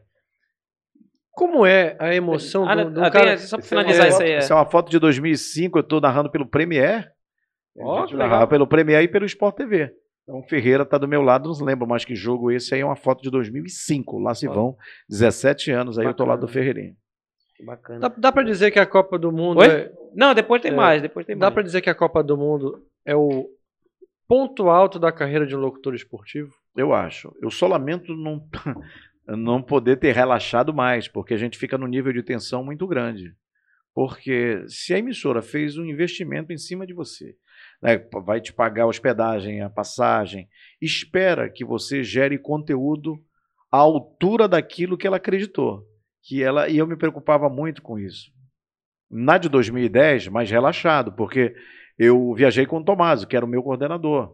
Então, não que o peso ficasse só para ele, mas ele tinha, na verdade, o comando da nossa equipe lá, àquela altura. A de 2006, que foi a minha primeira, então eu fui como narrador e coordenador da equipe. Né? Então eu, eu, eu era o chamado leader team, quando eu precisava me relacionar com o HBC, o HBS, que é a empresa que vende os direitos de transmissão para a gente. A gente precisava das coisas, então eu tinha que estar em alerta o tempo inteiro, porque a qualquer momento eu podia ser chamado no HBS. Por quê? Ou porque de repente a nossa solicitação não foi não, não, não podia ser não atendida, porque numa Copa do Mundo a gente não a gente não tem entrada garantida nos estádios. Se engana quem acha que a gente compra direito de transmissão e tem lá a, a facilidade de entrar. Não, a gente vai entrar e entra com ingresso. É no ingresso físico que está a tua segurança. Então, se houver um sinistro, alguma coisa, você não pode estar de mãos abanando. Então, é vendido, não é vendido o ingresso. Para a gente não é comprado. Nós compramos posição de transmissão. No caso, a, a FIFA vende, através do HBS, a posição de comment, é, uh, commentary position, posição de comentarista, que cabe em três pessoas. Eu vou te dizer números aqui. Aquela Copa da Alemanha custava 3.400 euros por jogo. 3.400 euros. 2006. 2006. Pois é, por jogo. Euros. É, mas foi o euro que aumentou aqui para nós, mas Sim. o preço acho que continua sendo o mesmo. Mas para três pessoas, aquilo garantia para gente a posição dos três, eh, estacionamento, zona mista. A zona mista onde os jogadores passam que a gente pode Sim. fazer a entrevista, então aquilo nos garantia. Mas a gente ia com ingresso. Então, quem pegava os ingressos era eu. Por quê? Porque eu era inscrito no Leader Team. Então, o HBS entrava em contato e disse, ó, tem que pegar os ingressos. E eu não posso perder, deixar de ir lá. Então eu não podia, no caso em Munique, que era a nossa base, eu me deslocar para algum lugar, querer fazer passeio, enquanto, por exemplo, eu não tivesse atividade. Não, era todo o tempo pilhado ali, o tempo inteiro. E só lamento, como eu digo, não ter relaxado. Mas sem dúvida que é o, é o ápice do, do, jornalismo esportivo. Por quê? Porque o maior evento esportivo de futebol do planeta é a Copa do Mundo. Então eu tenho que estar lá para poder fazer, eh, para dizer que eu tive no maior evento esportivo do planeta. Então o jornalista que tem o privilégio de trabalhar num evento como esse pode se dizer que é um, um, é uma, é um, é um profissional realizado. O calor da torcida é o mesmo de um repá? Não. É completamente diferente. Porque a torcida que frequenta a Copa do Mundo ela é diferente. Ela não é aquela do torcedor do dia a dia, do Repá, do Fla-Flu, do Bavi, do Grenal, que são, estou falando aqui dos principais clássicos do Brasil, né, que, que mexe com o pessoal. É que é aquela torcida de passeio, de turista, principalmente na Europa, que o cara não vibra. Pega! Grita, não, eles batem palma. É diferente. É interessante essa diferença. Reações né? completamente. É, calor é, é morno, É. né? Porque a galera do Remo, parece, não vamos dizer assim, pegando pra cá, a galera vive ali É, aquela situação. O cara sim. tá ali, né, no sangue dos olhos. O jogo do Brasil, o cara vai pra bater foto, o cara vai pra ver É, lá o Neymar. é vai- outro público. É outro. É o pai, a mãe, É. o filho, a filha, o sobrinho, é familiar o negócio. O cara tá com a cervejinha dele aqui, tomando, fazendo selfie pra caramba, mandando pros amigos. Às vezes o que menos importa é o jogo. Se Uhum. perguntar pra ele quem são os jogadores, ele não vai saber. Ele também não tem obrigação de estar lá pra se divertir. É diferente do nosso torcedor que acompanha tudo aqui. Então por isso que um repá, um clássico no Brasil que, que tem tradição de torcida, esse é mais gostoso, né? Mas como é que faz pra gravar o nome do jogador? Cara, eu acho esse negócio absolutamente como- é. mágico. Tem uma técnica pra isso? Porque, pô, cara- eu tô assistindo aqui na televisão e o cara tá dizendo lá, passa pra fulano não sei o quê, passa pra Beltrano, passa não sei o quê. Pô, como, meu? É, Tem o- 22 caras a ali, grande pô. dificuldade para mim até hoje eu, era uma briga que eu Pois é, uma briga que depois eu, des- eu desisti, porque você quer ferrar um narrador de futebol é um número ilegível. Porque a gente conhece o jogador pelo número da camisa. E o número da camisa não é para enfeite, ele é para identificar o jogador, para o hábito, para a torcida, para nós. Então, pô, aquele cara que tem uma camisa branca com o número preto gigantesco é maravilhoso para gente. Mas tem hora que a gente tem que se virar com aquela camisa listrada com o número vermelho. Estou falando do Paysandu aqui, camisa, durante muito tempo ele agora melhorou. Fez aquela camisa listrada azul e branco com o número vermelho e pequenininho. Então você tinha que conhecer jogador. É muito complicado, mas Ah, você vai transmitir um jogo de dois times que você nunca viu na vida, né? Isso acontece e acontece muito. Somente futebol feminino que você não acompanha, né? Às vezes vai precisar transmitir uhum. um, um sub-17, um sub-20. O dia a dia, ou, né? daqui a pouco eu vou fazer um, um Flamengo e Corinthians, é mole. Um repá é mole, né? Mas se você vai fazer um jogo que você não conhece é, os jogadores, esses são os jogos mais perigosos que tem casca de banana. Eu tenho uma facilidade de memória fotográfica. Entendi. Tanto que eu não gosto de escrever. Olha só como é maluco o negócio aqui. Eu não gosto, os meus colegas todos pegam as prováveis escalações e escrevem aqui. Chegam duas, três horas antes do estádio e escrevem aqui a, a, as prováveis escalações. Sempre tem as especulações. Na hora, troca três, quatro jogadores. Banana e aí chega, e aí chega a oficial. Eu só escrevo a oficial. Por quê? Olha como é maluco, como é a minha memória fotográfica. Se eu escrever a provável e olhar para ela, já ficou. Eu tenho dificuldade de substituir aquele que eu olhei pelo que entrou. Caramba. É ah, dá uma. eu não preciso. Tu grava as por exemplo, os números eu, por exemplo, eu vou, eu vou, transmitir um jogo de duas equipes que, nunca, que eu nunca transmiti. Eu preciso de, no máximo, 10, 15 minutos para tentar para identificar. Aí já não olho para o papel. Uma vez ou outra lá, olho o papel. Né? Mas no segundo tempo vem as substituições. E agora cada um troca cinco, né? Cinco para um lado, cinco para o outro. São então, mais dez. Mexeu tudo aqui no papel. São, é, mexe tudo. São mais dez novos jogadores em campo. Passa uma borracha. Daquele, isso aí dá uma. Dá, ah, passa a borracha, é, olha de novo. Dá. Mas aí, às vezes, quando a gente. Assim, com 10 minutos de jogo, você já sabe em que faixa de horário, em que faixa de, de, de, de, de campo atua cada jogador. Isso é, uhum. sub-17, sub-20, no futebol, em Copa do Mundo. É mais ou menos isso. As equipes são treinadas para aquilo. Então, é difícil eu pegar um cara que é lateral direito pegando uma bola lá na ponta esquerda, vamos dizer assim, tentando uma jogada lá. É possível? Claro que é possível. Mas é pouco provável, como diria o mestre Carlos Castilho. Então, é muito assim, é intuição, porque assim, o narrador também, ele tem que ser, ele é meio maluco, né? O narrador, ele é praticamente um ser, o, o narrador José Silveira, lá da banda, antes, uma vez conversando com ele, disse: Olha, a gente tem que ser um ser humano perfeito. Porque eu tenho que falar bem, claro. Expressar bem. Né? De maneira que as pessoas possam entender. Tenho que, temos que ter um bom vocabulário. Eu tenho que ouvir bem. Porque não numa, pode deixar vácuo, porque né? Porque numa transmissão eu não estou sozinho. Eu tenho pelo menos, no mínimo, mais cinco pessoas. Ou mais. Então eu tenho que estar atento, eu tenho que contar aquela história daquele jogo, eu não posso parar. Eu tenho que te colocar como se você tivesse ali, como a gente costuma dizer, à beira do gramado. E naquele momento nós somos os olhos do torcedor. A ponto que a todo momento o narrador ele tem que tomar decisões. Todo tempo ele tem que tomar decisão. E essa decisão ele tem que acertar. Porque se ele errar na decisão, eu posso priorizar, por exemplo, uma informação do repórter enquanto um time está prestes a marcar um gol. E eu posso perder esse gol. Mas eu decidi arriscar. Ou então eu digo, espera um pouco, e aqui vai o Remo atacar, aqui vai o Paysandu atacar. Pode dar em nada. Mas ah, pode, já, pode sair um que eu entendi, você acaba fica controlando ali quando o nós setorista, né, isso, tá... nós temos que controlar. Isso pode acontecer. Na televisão, é para mim que faço os dois, é mais perigoso ainda.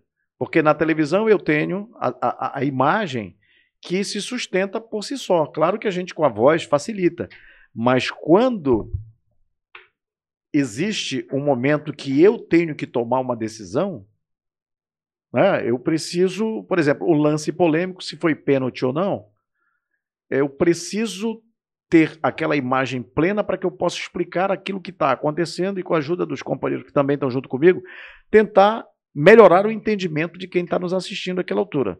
E não chamar uma propaganda, por exemplo. Já Aquilo não contigo? Já. É. Aquilo acontece com todo mundo, mas a gente minimiza. O tempo, a experiência te faz minimizar aquilo. Às vezes, na televisão, eu digo para os eu estou tentando treinar uns, uns, narradores que eu estou Então, na minha mira aí para a temporada de 2023, lá pela TV Cultura. Então, eu digo muito para eles assim: a gente precisa ser os olhos do. É, desculpa. A gente precisa é, sempre. Não podemos brigar com a imagem. Então, se está acontecendo aquilo ali, coloca a voz na, naquilo que está acontecendo. Voz no campo ou no monitor. Porque às vezes o, o, o, o narrador prioriza uma outra coisa, está acontecendo outra. Já aconteceu o cara tá quase fazendo o gol está dizendo, esse cara estava na ferroviária de Araraquara na semana passada, inclusive, pô, o cara não quer saber disso. Né? Então o cara diz, esse narrador é ruim. Não, o narrador ele não é ruim, ele está te fazendo é, não está batendo, ele está te dando trabalho. Na verdade, tem que facilitar. Eu não posso encher a cabeça dele de informação quando ele está vendo outra, não está batendo. Né? Então, tem gente que não sabe conviver com um monte de informação. Para que é que a gente leva um monte de informação e se prepara para transmitir o jogo? É para que nas horas que, se, que, forem necessárias a gente entre. Não dá. Se o jogo pede narração, é narração o tempo inteiro. O jogo está pegado. Eu não posso contar uma história eu posso ser espirituoso naquele ou, na, ou no outro momento? Posso, mas eu tenho que esperar um momento. O que não dá é para a imagem estar tá mostrando aqui para o telespectador um jogo lá e cá, bola na trave, é, juiz dando cartão amarelo, outro catimbando, e eu contando uma outra história aqui. Ô, oh, companheiro, lembra que no reparo do ano passado teve uma invasão de câmera? Aí está acontecendo outra coisa aqui, então isso não bate. Aí o cara diz: aquele narrador é uma não é, o cara é bom, tá faltando orientação para ele. Tem gente que vem de uma outra vertente, como é o rádio, e precisa e, e precisa. Eu aprendi isso com o Luciano do Vale. Ele não aprende, ele não não falou para mim. Falou para uma pessoa que estava perto de mim, eu peguei. Jamais você briga com a imagem. Porque a imagem que eu tenho é a mesma que você tem em casa. Hum. Por que, que eu vou brigar com a imagem? É então a gente tem que contar aquilo que a condição humana, que são os olhos, vem. Agora criar um VAR. O VAR é um aparelho que traça as linhas, que o, a condição humana não consegue. Então tiveram que inventar um aparelho para que a gente relaxe, porque não dá para brigar com a imagem. Então é mais ou menos isso. Então essa é, é, um pouco da diferença do rádio e da televisão, né? Que a, a rádio a gente cria tal e a televisão a gente apenas sustenta dando informação e facilita para quem está para quem está acompanhando. E a memorizar, e a, a, memorizar os números ali, onde o cara joga, é mais ou menos isso que eu passo para o pessoal que está começando. Tu tens facilidade Eu pra, também estou começando, né? É, é verdade. Tu, tem, tu tens uma, uma Isso foi uma ironia? Tá? Não, não. Olha, se a gente, se, se, olha, se a gente achar por acabado, não, é atropelado. Para mim, Sempre eu vou, renovando, eu né? vou agora em janeiro, no dia primeiro, inaugurar a minha nova versão do Valmir Rodrigues. Essa aqui. Sério? É, não, eu estou dizendo isso. A, a, que rolou até 2022 já passou. Ah, já fui, olha, já fui convidado para fazer algumas coisas que eu fazia há 30 anos. Mas eu fazia tão bem, mas naquele tempo. Eu estava 30 anos mais novo, eu estava com tesão ali, eu não quero, não dá, eu estou tentando fazer outra coisa. Eu estou querendo dizer isso que cabe para nossa reciclagem. Vou falar em, em, fazer coisas que não faz há muito tempo. Tem um comercial aí, Gabriel, que a gente queria mostrar que. Rapaz, eu, eu, acho que esse aí, eu já sei mais ou menos o que é, daria para fazer um de novo. Não é da Bromix? Não, não, não é. da Yamada, tá. mas pode aproveitar o gancho para puxar o da, da Bromix claro. depois. Vamos mostrar aquele comercial que o, o Valmir fez para Yamada. Nossa onde, onde ele é subordado com cartão Yamada. Olha aí. Rapaz, essa galera tá pesquisando. Ah, o Vitor Jardim tá mandando um abraço aqui, falando que o seu, o pai dele te ouve lá na Vitor, Rádio Globo. Vitor Jardim, um abraço. Vitor Jardim, que faz nossos cortes, etc. Se tiver o que, só avisa aí, Gabriel, que a gente vai ficar lendo os comentários rapidinho. Tá. O João Vanderlei, acompanhando aqui de Bragança. Papo sensacional com o Valmir. É. Queria saber quais são as, as referências e como o Valmir montou essa identidade de narração. Bem, bem Ele profunda. que está perguntando, é, João? João Vanderlei? Eu não sei se, sinceramente, eu tenho uma identidade assim, né? de narração. Eu acho que eu ainda preciso. Por isso que eu digo, eu ainda preciso dessa identidade. Sinceramente, honestamente, sem nenhuma. Eu ainda preciso dessa identidade. Pô, legal. E o, o Tomazão, conta a história, Valmireco. Fala do Raiz Siqueira. Ah, o Raiz Siqueira. Raiz Siqueira. Vou já, já contar, vou já, já contar. Pausa, já, tiver tem, o quê? Já, já tá passando? Aqui. Já passando só. Comercial. Rapaz, comercial garoto propaganda? É, garoto propaganda e é o início de uma série de comerciais. Acho que esse foi o primeiro, vamos não foi? É, esse é o primeiro. Olha, vamos lá.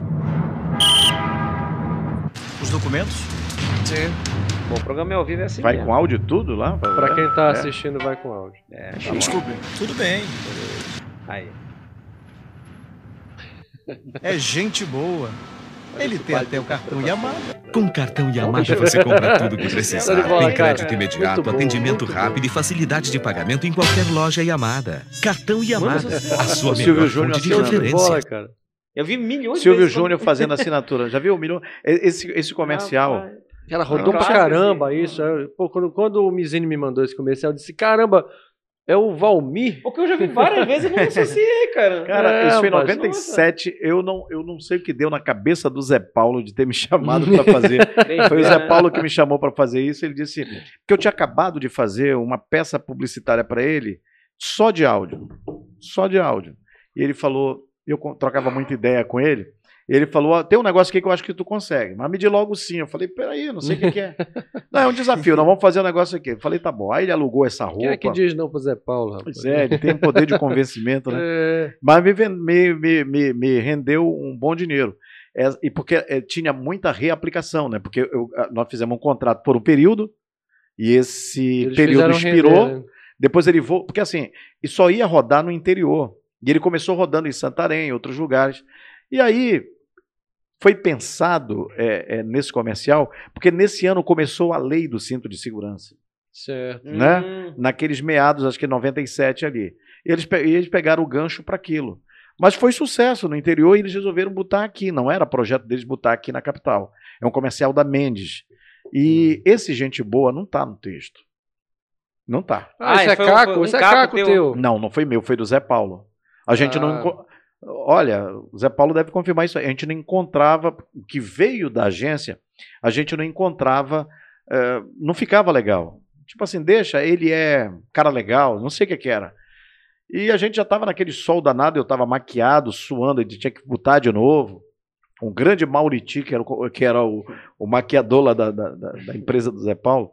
E aí até que ele ligou para alguém, lá da Mendes, eu não lembro para quem foi, e ele disse: Olha, eu pensei nisso aqui, que fica melhor. E a gente fica mais espontâneo, dá para ele falar. É gente boa. Ele tem um cartão Yamada e falou: faz. E nós fizemos. E esse é o primeiro comercial da linha Gente Boa. Depois o comercial virou sucesso, ganhou prêmio em Brasília. Um slogan, rapaz. Mas foi meio que sem E querer o ser É. gente boa aí. É, né? e esse Um gente slogan. boa, Todo mundo Virou lembra disso até hoje. Zé Não. Paulo que hum, disse: ah, vamos mudar para gente boa e ficou.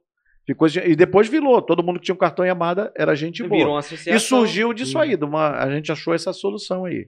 Que essa lindo. história- Muito legal. Essa é a história do, do comercial. Ó, tá vendo? Coisas assim você só encontra aqui no Nostalgia Belém. Por falar nisso, permita fazer um momento, nosso momento jabá, né? Aproveita, o né? jabá, né? É. falar aqui do. Pega aqui a, a, a garrafinha de cerveja. Aqui não é cerveja, é. Falar aqui do dos produtos Bramix. Produtos Bramix é um produto adicional. Inclusive, o nosso amigo Valmir chegou aqui pensou que era até o. fazia parte do cenário, né? Mas não, porque é tradicional. Acho que tá gelado, pode beber, né? Pode beber? Não, esse aqui é o desinfetante, o Creol Bramix, tradicionalíssimo, tem na latinha e tem também na garrafa. Já vi no aqui, supermercado, viu? Todos os supermercados da região tem também aqui, pega ali, põe na lavanda, né, para dar o, né, aquela obra de arte aí, né? é, tá aqui lavanda Bramix, multiplação. Você também encontra em todos os supermercados. Mandar um abraço aí para o Olivelto do, da Bramix, que está apoiando aqui o Papo Nostalgia, tá dando essa moral, né, para esse projeto regional. Obrigado, Elivelton. É e isso uma aí. empresa tão tradicional quanto a Bramix, ju- juntando aí com Nostalgia Belém. Então é isso, faz o seguinte, você vai encontrar Bramix em todos os supermercados da região e acessa a rede social dele, que é Bramix, tá aí na tela, ó, Bramix, produtos Bramix. Presta atenção, produtos Bramix lá no Facebook e lá no Instagram. Aí você vai ver todas as novidades, etc, etc. Até ganhou Já levei, Já- levei pra cá, já, já, bacana? já deu grau lá. Ó, apoie sanitária lá. empresas que apoiem projetos culturais, apoie empresas que apoiem projetos é, é, como o nosso, que são projetos independentes. Então, é isso daí, é esse tipo de empresa que a gente tem que dar moral. É isso aí, produtos Bramix, água sanitária, inseticida, tem vários produtos. Segue aí, produtos Bramix. Bom, vamos voltar aqui, né? Eu podia só registrar, porque Claro. o pessoal, além daqui, vem aqui, além do Euclides Vai lá, fica à vontade. ele já varou por aqui também, nosso querido Bruno Moura, rapaz. Bruno Teu amigo Moura. DJ Bruno Moura. É, Ah, Tá- Casa tá de Show aqui. Valerie, na Pedro Alves Cabral. Que eu estava tentando me lembrar, mas eu estava achando que era lá na Valérie o show do W. Mas o Enio já disse que foi no na Spectrum. É, o Almeida também tá falando Vale. É, nem Nevada. Ele Nevada. Sabe por que que é Nevada? Lembra da história? Sim, Porque sim, sei ele- tudo. Eu acho ele- bom a gente não, não mandar aqui essa. Luênio. Então, era lá na, na Spectrum. Spectrum era na Romualdo Coelho, exatamente. Mas como o HD do, do Enio está mais fresco que o meu, então beleza. Olha, nosso amigo paraense que está lá no Rio de Janeiro, Paulo Balesteiros, está lá no Rio de Janeiro, né? E deixa eu ver quem mais aqui. Não, é isso, é isso. É, e tem a galera que tá participando aqui. Lauro Spinelli, excelente entrevista, galera. Muito bom saber os bastidores das narrações esportivas. Laura Valmireco é um dos É. locutores e narradores que me dão motivo de ainda levar o radinho de pilha pro Olha. estádio. É Lau- até um motivo de uma pergunta também, mas. É, o Lauro Spinelli é o famoso cara de Nike, meu. Cara de Cara Nike. de Nike. É, que ele ria, a boca dele Ah. igualzinho a cara do Nike. Igualzinho. Vou até aproveitar pode- esse gancho. Aproveita o gancho. vai lá. É, que é assim, uma coisa que eu percebo, né? Que a galera vai pro estádio, é, fica com o radinho. E eu também já conheço pessoas que tá na TV e ouve também a questão É. da rádio. Pra ti, tu tem uma. Assim, particularmente, o que é que você prefere? Ou pra ti não, não tem uma, uma preferência? Porque tem muita gente que prefere a narração do rádio, aquela e bola jogada, o cara tá quase morrendo do coração. Não, rádio e a TV inteiro. que é mais. Não, mas assim, Palatável. eu acho que agora, é, não é agora, mas é um tempinho atrás, a gente já está. porque assim, a TV era uma, uma narração muito técnica, né? É, mas eu acho que é melhor transpirar um pouco mais. E tem muita gente já que já está levando o rádio para a televisão. Se você for olhar, o rádio é a base de tudo. Isso que nós estamos fazendo aqui é rádio. Só que a gente está com imagem, não é?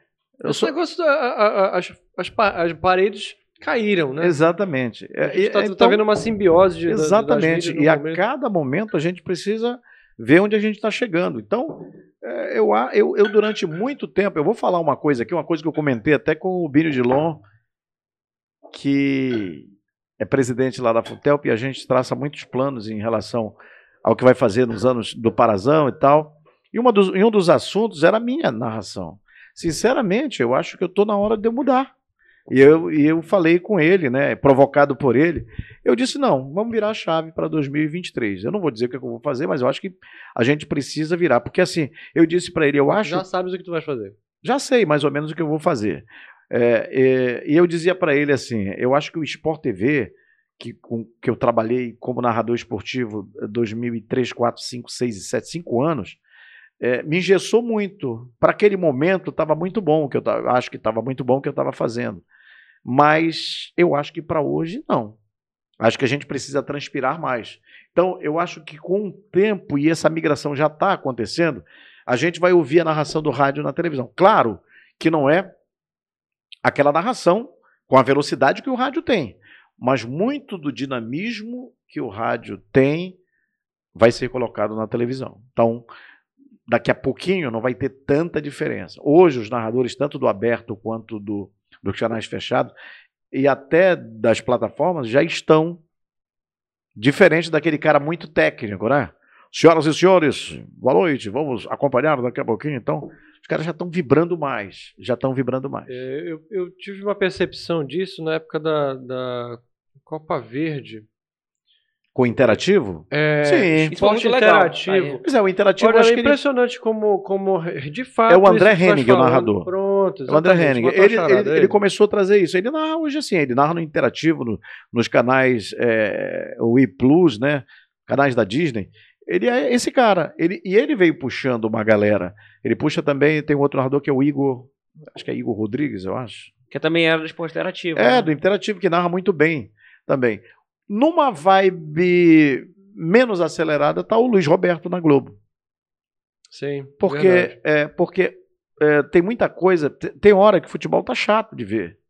Né? Então você, você também tem que dar um molho ali e tal. Por isso que eu digo que, como o rádio ele é, ele é base para tudo, é preciso que também se leve um pouco desse rádio para a televisão. Eu acho salutar. Então, hoje eu digo o seguinte: tá no meio termo. A mais rádio, mais televisão? Não, sempre, para mim, sempre rádio. E que bom que o rádio está influenciando né, na, na comunicação e na, e na transmissão de TV. Pô, bacana, olha, mandando um abraço pro Cristiano Malché, mandou vintão aí do Guaraçuco aí, do, Opa, Valeu, Cristiano. Bolacha, né? Bolacha É, com Guaraçuco. Mandando um mandar- abraço aí. Mandando um superchat. É cri- 20 conto. Cristiano Malché. Valeu, Nostalgia Belém. Eternizando as histórias da nossa Belém. Agora, você se lembra do teu primeiro repá? Porque eu imagino assim. Você Não. tá me falando... Ô, o jogo é assim, beleza, tal, tal. Mas, cara, o repá eu deduzo que... Tem que ter... Imagina que tem o nervoso. Imagina uma final de uma, um repá Mas eu não ter. lembro, eu não lembro. Mas, não, não, se- não se lembra assim, mas... Ah, tá. Tu lembra da Peraí, situação, já, é. já me lembrei. Pronto. É, Se puder juntar essa, essa lembrança com uma, uma história engraçada que tu tenhas vivido no repá. Eu legal. comecei a narrar em 99. Meu primeiro jogo foi um. vou Até contar aqui, foi um off-tube. Eu posso contar essa história? Quando eu comecei a Deve, narrar para. Fica à vontade. Pô, eu acho que ficou faltando, né? É. Então, assim, eu já abri a transmissão. O que é abrir a transmissão? É chamado mestre de cerimônia. Vai narrar o narrador, eu estou aqui duas horas antes fazendo a abertura. Então eu fazia isso. Fiz na Marajoara e fiz na, na Rádio Liberal. Equipe do Ivo Amaral, né, com o Redivaldo Lima, o coordenador. E o Redivaldo Lima é meu padrinho na narração esportiva, porque ele chegou um, um belo dia na Rádio Liberal FM, eu estava apresentando Recordações Liberal lá. É um programa que tinha nos anos 90. Isso aí em 99. E ele falou assim: olha, Ivo Amaral viajou, Adonai do Socorro, que era outro narrador, tinha viajado, não lembro qual era o problema. E tu vais narrar, isso era meio-dia, vais narrar hoje, nove da noite, Palmeiras e River Plate. Era um off-tube. Palmeiras e River Plate. Imagina, a minha primeira narração ainda um off-tube, nem era no estádio, né? É, vai narrar. é, Off-tube, pra quem não sabe, é o cara, tu não estar lá. é, você vê pela, Você pelo vê telão, pela pela imagem. Naquele tempo, TV de tubo ainda, né? Uma TV Uma maior dessa, que né? Ia essa. pro mas- estúdio, né? É, maior sim. que essa, mas era assim, né? Não tinha essa nitidez que a gente tem hoje. Eu falei, não, peraí, porra. Eu- porque eu disse pra ele que eu ia me preparar para fazer isso. Eu disse, não, não, não tenho condições. Aí ele me falou uma frase que eu mudei minha percepção. Ele disse, não, condição tu tens, tu não estás preparado. Pode dizer que tu não estás preparado. Eu disse, então volta aqui duas da tarde, que é a hora que eu vou sair do ar eu te digo se sim ou se não. Ah, falei, quer saber de uma coisa? Eu vou fazer. Nem esperei as duas da tarde, falei com ele no corredor, não, bora. Desde que algumas condições aconteçam. O quê? Eu quero que tu abra a jornada para ficar mais tranquilo. O comentarista eu gostaria que fosse o Paulo Cecim, que faleceu. E o repórter, o Ferreira Neto, que é um cara muito bom, que está lá em Castanhal, excelente. Gosto do pique dele, me entendia, a gente se entendia só de olhar. Aí tá bom. E eu comecei ali. E, sinceramente, voou o primeiro tempo. O Palmeiras goleou o River Plate 5 a 2 ou O 4 a negócio tava frenético, né? Foi, foi bom. Não tinha espaço pra Aí cá. eu falei, olha, se eu soubesse que ia ser assim, legal, sem traumas, eu tinha feito há muito tempo. Mas aí, foi isso. Foi a minha primeira transmissão. O primeiro repá foi lá mesmo na Rádio Liberal. É, a Yamada pass- fez uma, uma programação que era cheio de repá o dia inteiro na escola de educação física. Então era repá na natação, repá no basquete, repá, tá, utilizar os espaços para fazer o repá. Começava, se eu não me engano, 10 horas da manhã e ia fechar com o repá de futebol profissional naquele campo de lá. Hum, É, no repá com o time profissional. E eu estava na Rádio Liberal e foi ali o meu primeiro repá. Acho que aquilo ali é 2000. Eu comecei a narrar em 99, em 2000, um ano depois eu fiz o. Acho que esse é o primeiro repá. E aí teve nervosismo? Era um, algo assim, pra ti, já tava preparado ali? Não, porque, eu- eu- porque antes tinha feito outros jogos, né? A minha preocupação é sempre como entregar um jogo importante. Né? Toda, quanto mais importante o jogo, maior a responsabilidade. No início começa, mas depois, quando começa a ir tudo bem, aí a coisa flui. Mas dá aquele nervoso, sem dúvida. Até O- hoje. Desafio. É, repá um a um. Tu quer sacanear o cara. né? Não, eu quero saber porque ele tem memória boa. Monta um time, faz um repá e um gol pra cada lado.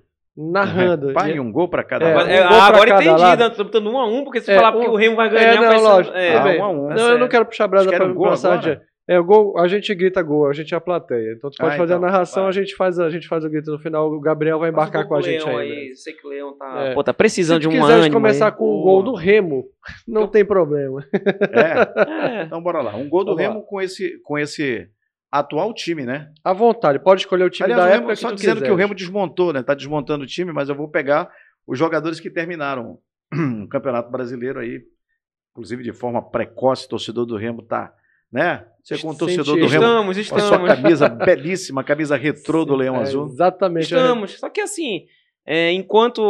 Vou até sair do momento de nostalgia, né? Falar aqui, Ah. pô, enquanto o- pô, os times não se preocuparem, né? Pô, pega esses sucatões aí da vida, né? E colocam, pô, o time do Remo tava lá na B, desce.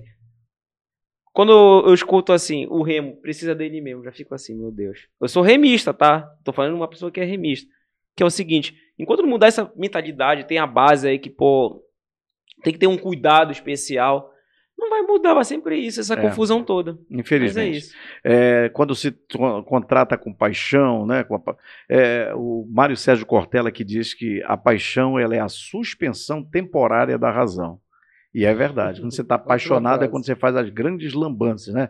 Não houve mãe, não houve família, não houve amigo, não houve É, ninguém. fica cego. Aí é depois verdade. ele se arrepende. Pô, me desculpa. Pois é. Então, quando começa a apaixonar muito, dá essa lambança. Grande Então, bora frase. lá. Quando o Remo com o time atual, À vontade, pode escolher a tua melhor escalação. Não, à vontade, bora lá. vontade com a Não, o escalação. gol é rápido, o gol, Tá, é, gol é rápido, bora lá. Paulinho Curuá domina a bola pro clube do Remo, consegue fazer a abertura, meteu na direita, lá veio o cruzamento, Ricardo Luz, Brena de cabeça e o gol! Gol, gol, gol, a galera grita gol. Gol, gol, gol, a galera grita gol. Gol! E agora eu coloco, é sal, é sal, é sal. O cara tá Remo! passando sal. É, exatamente. Bora com o Papão agora. Bora. Bora lá? Vai. Lá veio o Vai lá, Papão de Papão. novo, jogada aqui pelo meio campo. Lá veio o trabalho do Marlon, fez a abertura, trabalhou o, Brei, cruzou, meteu na grande área. Chance, o toque, o gol! Quem fez o gol, hein? Esse é o gol. E o gol dobra é- pro dentinho. O né? gol ele é um momento rápido. O bacana do gol é que se as pessoas que torcem por aquele time é, ouvirem um gol importante, um ano, dois, três, dez anos depois, eles se emocionam e gostam do mesmo jeito. O, vou falar um feito aqui do, do Paysandu, o Yarley, né, com aquele gol lá na Bomboneira. Aquele gol emociona o torcedor do Paysandu até hoje, tanto no rádio quanto você vê pela televisão. Então a emoção do gol é um negócio indescritível. Por isso que a gente, a o torcedor cobra muito da gente o seguinte. Pô, no gol do, do Remo. Tu deu uma emoção, né? Aí o torcedor do Remo, ah, no gol do Paysandu deu uma esticada muito grande. Aí eu, tinha, eu tenho que equiparar para não desagradar. Porque o torcedor, ele é assim. Olha é. essa história. Eu, eu dava aula de, de marketing cultural e esportivo na Unip, há muitos anos atrás. E aí eu chamava, de vez em quando, alguém para dar uma palestra. Eu chamei, eu chamei, algumas vezes o Ivan Amaral para dar aula para minha turma. Aí era um momento especial que eu fazia lá com eles. E no final da aula eu pedia justamente para ele fazer essa história da, da narração. Ah, ele fazia. Ele é muito Fazia. bom para isso. Rapaz, ele lembrava a escalação do Remo de 1972, pô, ele fazia dentro daquela escalação lá. Aí uma vez um aluno disse assim, é, é, Ivo, e o negócio lá na bomboneira, ele disse, rapaz, você assistiu aquele jogo? Você assisti, pô, foi sensacional, o Paysandu arrebentou, não sei o quê. Você tem uma boa memória, você gravou todas aquelas imagens lá. Gravei, foi um espetáculo, não sei o quê. Então, olha, que bom que você gravou, porque você nunca mais vai ver aquilo de novo. Fica na sua memória, né? Olha, não errado não tá. Mas o que você falou é interessante, porque, por exemplo, assim, eu como remista, eh, você vai lá no YouTube, etc. Por exemplo, tem a final que é o Remo dessa forra, né?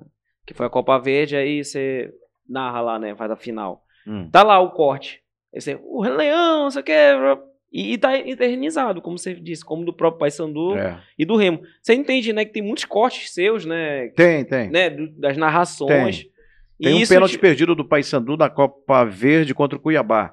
E aquele cara lá Ah, foi faz um- andando, né? vai, parece É. um bailarino, vai, chega perto da bola, volta de novo. Aquilo foi parar no Globo Esporte São Paulo. o Thiago Leifert colocou aquela imagem com a minha narração e tudo, porque aquele jogo passou pro Brasil inteiro pela TV Brasil, TV Cultura e TV Brasil. Aquilo rolou lá em São Paulo também. Quando, assim, tem um repá próximo, por exemplo, hoje a gente percebe que, assim, que a TV Cultura, ela tá muito forte, né, com o Parazão, tanto que eu tava vendo uns números de audiência, exemplo, no repá, acho que nos últimos, aí deu 43 pontos em Belém, 42 pontos, algo assim. Ou seja, praticamente metade da cidade tava vendo o jogo É. do Remo, Mas do, o do Repá é né, forte, repá, né? Como é que tu enxerga isso, assim, porque é, a galera fala assim, olha, tu vai narrar lá o jogo do, o, o gol do Leão, assim, tu fica muito exposto em toda essa É, situação, né? Mais responsabilidade, né? Toda É, vez né? que eu, eu, eu- eu- eu vou para fazer um jogo desse importante, a primeira, a primeira coisa que eu me preocupo é a minha equipe. É que eles estejam até mais preparados do que eu, porque eu sozinho não vou conseguir fazer nada. Então as pessoas precisam entender que eu vou ficar mais tempo na condução da transmissão, porque alguém tem que ficar, e esse cara é o narrador. Mas eu preciso de uma retaguarda de repórteres, de produção, principalmente. A gente transmite com o ponto, né? Sim. Transmite com o ponto de um bom diretor. Precisa, enfim, que a gente consiga as imagens que a gente planejou de forma legal. Esse, é, é claro que isso não é ensaiado, mas isso é roteirizado para que a gente possa fazer. Ah, o jogo ele vai te dar dinamismo. A gente não sabe como é que vai ser o jogo, mas eu sei como é que eu posso ter os atos da minha transmissão. Né? Isso me preocupa. Se a gente conseguir entregar o jogo com emoção, com serenidade, com equilíbrio e agradando quem pagou o cara do comercial, isso aqui é o mais legal. Então a minha preocupação não é saber se é, do, do, outro lado tá o cara, pô, esse cara aí, não sei o que. Não, a gente precisa é, trabalhar de forma profissional, com a equipe afinada. Essa é uma preocupação grande. Você tem que ter uma, uma boa equipe que possa te dar o respaldo. Então, imagina que um narrador que vai para um jogo como o Remy Paysandu, se ele vai, por exemplo, com um repórter que na hora que ele precisa te dar uma informação titubeante, que ele não tem certeza daquilo que ele está falando, se o diretor não está preparado e corrige aquilo, olha, o repórter falou aquilo ali, mas na verdade já olhei aqui, pesquisei e é isso, já estou falando com ele. Ele vai levantar de novo e tu vai lá e ajeita isso aí, porque a gente está entregando serviço para quem está vendo a gente. Mais um detalhe: quando o jogo começa e a gente começa a transmitir, o cara está te vendo com a coisa na, com o celular na mão aqui. É, hoje. E tá... tem cara que é que cria. E o torcedor, e alguns torcedores, sabem um pouco mais do que a gente. Você tem dúvida? A diferença é que ele não está tendo oportunidade ou não foi descoberto por alguém de estar tá lá. Mas é, tem muita gente que tem aqui. Então, tu precisa estar todo é, pronto para as circunstâncias do jogo e para as informações necessárias. Como é que eu vou levar as informações? Quando o jogo me permitir dar. Não, é? não dá para não dá para ficar tentando botar na cabeça, como eu digo, na cabeça do torcedor um monte de informação, quando a imagem está pedindo uma outra coisa. Então são essas coisas dentro do futebol, é, dentro da transmissão. Então quando a gente consegue fazer uma transmissão assim, ao final a gente se abraça, um liga para o outro e tal. Quando um da equipe erra, vamos tentar procurar corrigir. Já tem um grupo falando, porque geralmente tem um grupo. Tá aqui, olha, corrige aí e tal, vê isso aqui. Isso é, é interessante, porque algo que venha errado, travado, truncado para a gente aqui, a gente fica inseguro a gente fica inseguro. Então, quando você está transmitindo alguma coisa inseguro, você fica com instabilidade. Então, essa é a grande. Não é só chegar e. Ah, não, certeza. É uma grande alegria poder fazer parte da vida das pessoas que estão ali vendo a gente, é, acompanhando a cada repar, a cada decisão tal. Mas é importante a gente ter essa preocupação. Então, o nervosismo, para mim, bate se eu me sentir desamparado numa transmissão.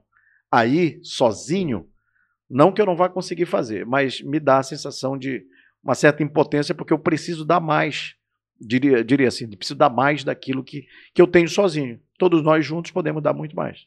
Agora, tu, tu assim, tu és um cara do rádio, tu, tu transitas muito bem na televisão também. É, existe um, um, um, novo mundo dentro desse, desse mundo. Tem um monte de transformações que estão acontecendo aí. Como é que tu enxergas sei lá, a TV e o rádio daqui 10 anos? O que, que tu acha que vai acontecer nesse? Já está acontecendo, já mudou. Eu acho que já mudou. Eu vou dar minha opinião aqui no, no eu trabalho no rádio AM, né? O rádio AM ele é, eu não vou falar do FM agora, só para a gente poder contextualizar. É, eu trabalho no rádio AM. Você falou do rádio, mas eu queria falar do rádio AM.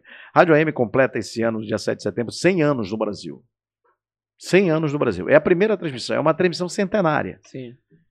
Quando o, as primeiras transmissões começaram no Brasil, nós não tínhamos os prédios que nós temos, nós não temos o eletrodoméstico que nós parte, temos. Isso é uma pergunta que, que é do Leonardo Almeida, tá? Tá, obrigado, Leonardo.